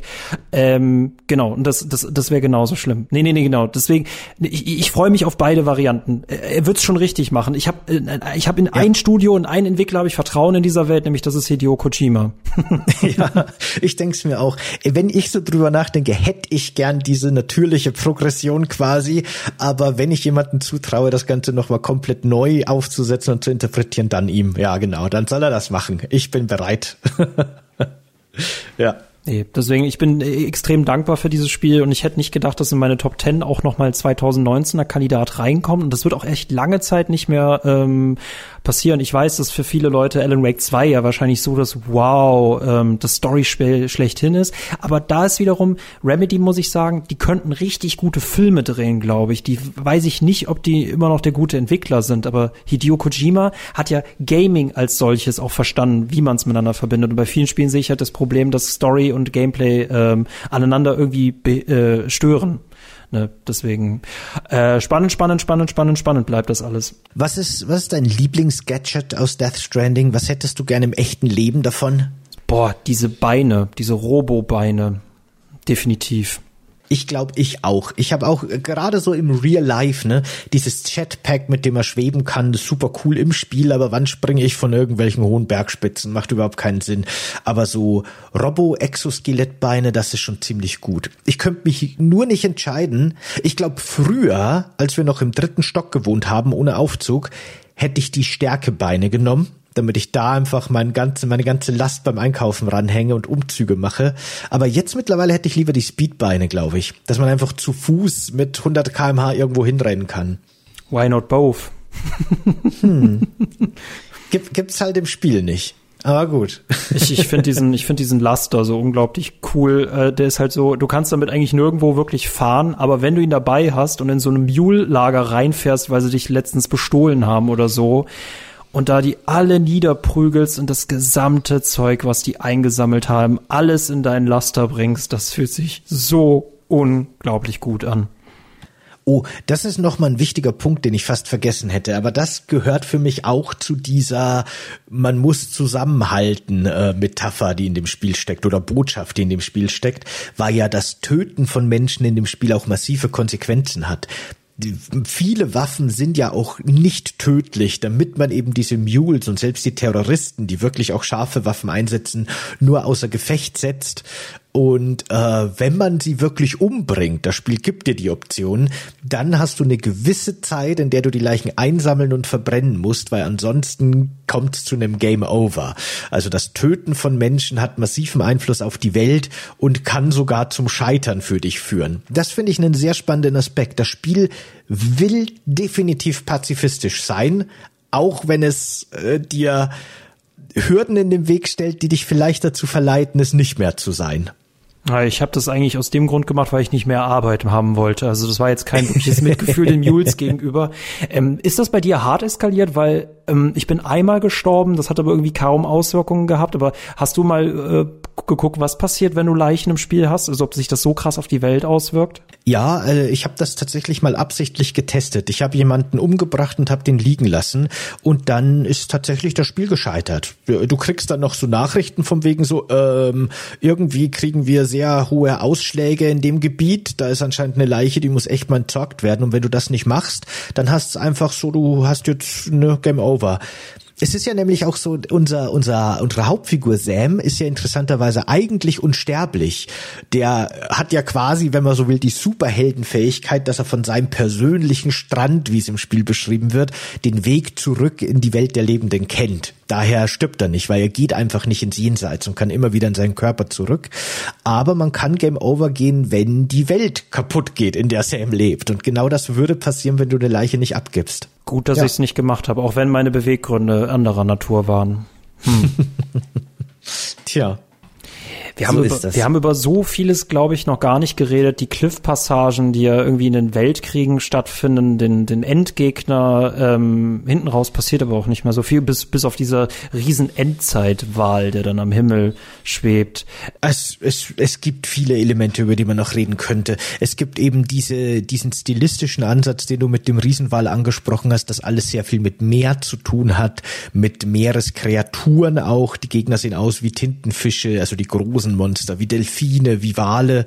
Und ähm, das ist eine ganz andere Interpretationsebene, auf die wir gar nicht eingegangen sind, die gar nicht in das alles passt, über das wir geredet haben, die vielleicht eher so in Richtung geht, das Leben kommt aus dem Meer und geht zurück ins Meer, ne, so evolutionär gesehen vielleicht ist es auch einfach nur ein geiler Style. Vielleicht hat sich Kojima nur gedacht, ey, das sieht richtig gut aus, wenn da so ein Wal durch den Himmel fliegt. Ich würde es ihm denken viel durchgehen zu viel lassen, drüber ja. nach. Eben, genau. Wir haben auch über den 20 Minute Man noch nicht geredet, über diese gesamten Cast an Leuten, der äh, auch Anime-typisch irgendwie daherkommt. Da hat ja jeder irgendeinen Spitznamen, jeder hat irgendwie äh, einen interessanten, interessantes Schicksal und auch, wir haben nicht über die Person gesprochen, die wir suchen. Dieses Spiel ist unglaublich komplex und das ist eines der besten Spiele der letzten Jahre, die ich gespielt habe und die ich auch äh, testen durfte. Und das war mir eine Riesenehre. Und ich fand's cool, dass Sony, als ich den Test abgegeben habe, dass Sony mir sagte, dass sie sehr zufrieden mit meinem Test seien, dass ich anscheinend die Botschaft verstanden hätte. ah ja, na dann, sehr gut. Sony verifiziert. Sony verifiziert, genau. Äh, ja, vielen Dank auf diese Reise und ey, Testtagebuch Death Training 2, das will ich auf CCG sehen. Ja gut, dann machen wir das irgendwann mal. Dann sage ich jetzt mal, vielen Dank, dass ihr dabei wart. Äh, Vielen Dank für euren Support auf Steady, durch den ihr diese Folge jetzt zeitexklusiv vor allen anderen hören durftet. Und vielen Dank an alle anderen, die das jetzt frei verfügbar nachträglich mit etwas Verspätung sehen dürfen oder hören dürfen. Wenn ihr Bock habt, mehr davon zu hören und solche Formate hier auch schon teilweise früher zu hören, dann schaut gerne auf Steady vorbei. Ab 5 Euro im Monat erhaltet ihr Zugriff auf eine riesen Bibliothek an super coolen Content, so wie dem hier und noch viel mehr und darüber hinaus. Schaut da gerne vorbei. Und ansonsten freuen wir uns natürlich auch sehr über jeden Like, jede positive Bewertung und jeden Kommentar, den ihr uns da lasst. Schaut doch gerne auf unserem Discord-Server vorbei und redet mit uns über Death Stranding und sagt uns gerne, warum wir komplett falsch liegen in unseren Interpretationen oder in unserer Meinung, dass das Spiel gut ist oder auch nicht. Bis zum nächsten Mal. Ciao. Ciao.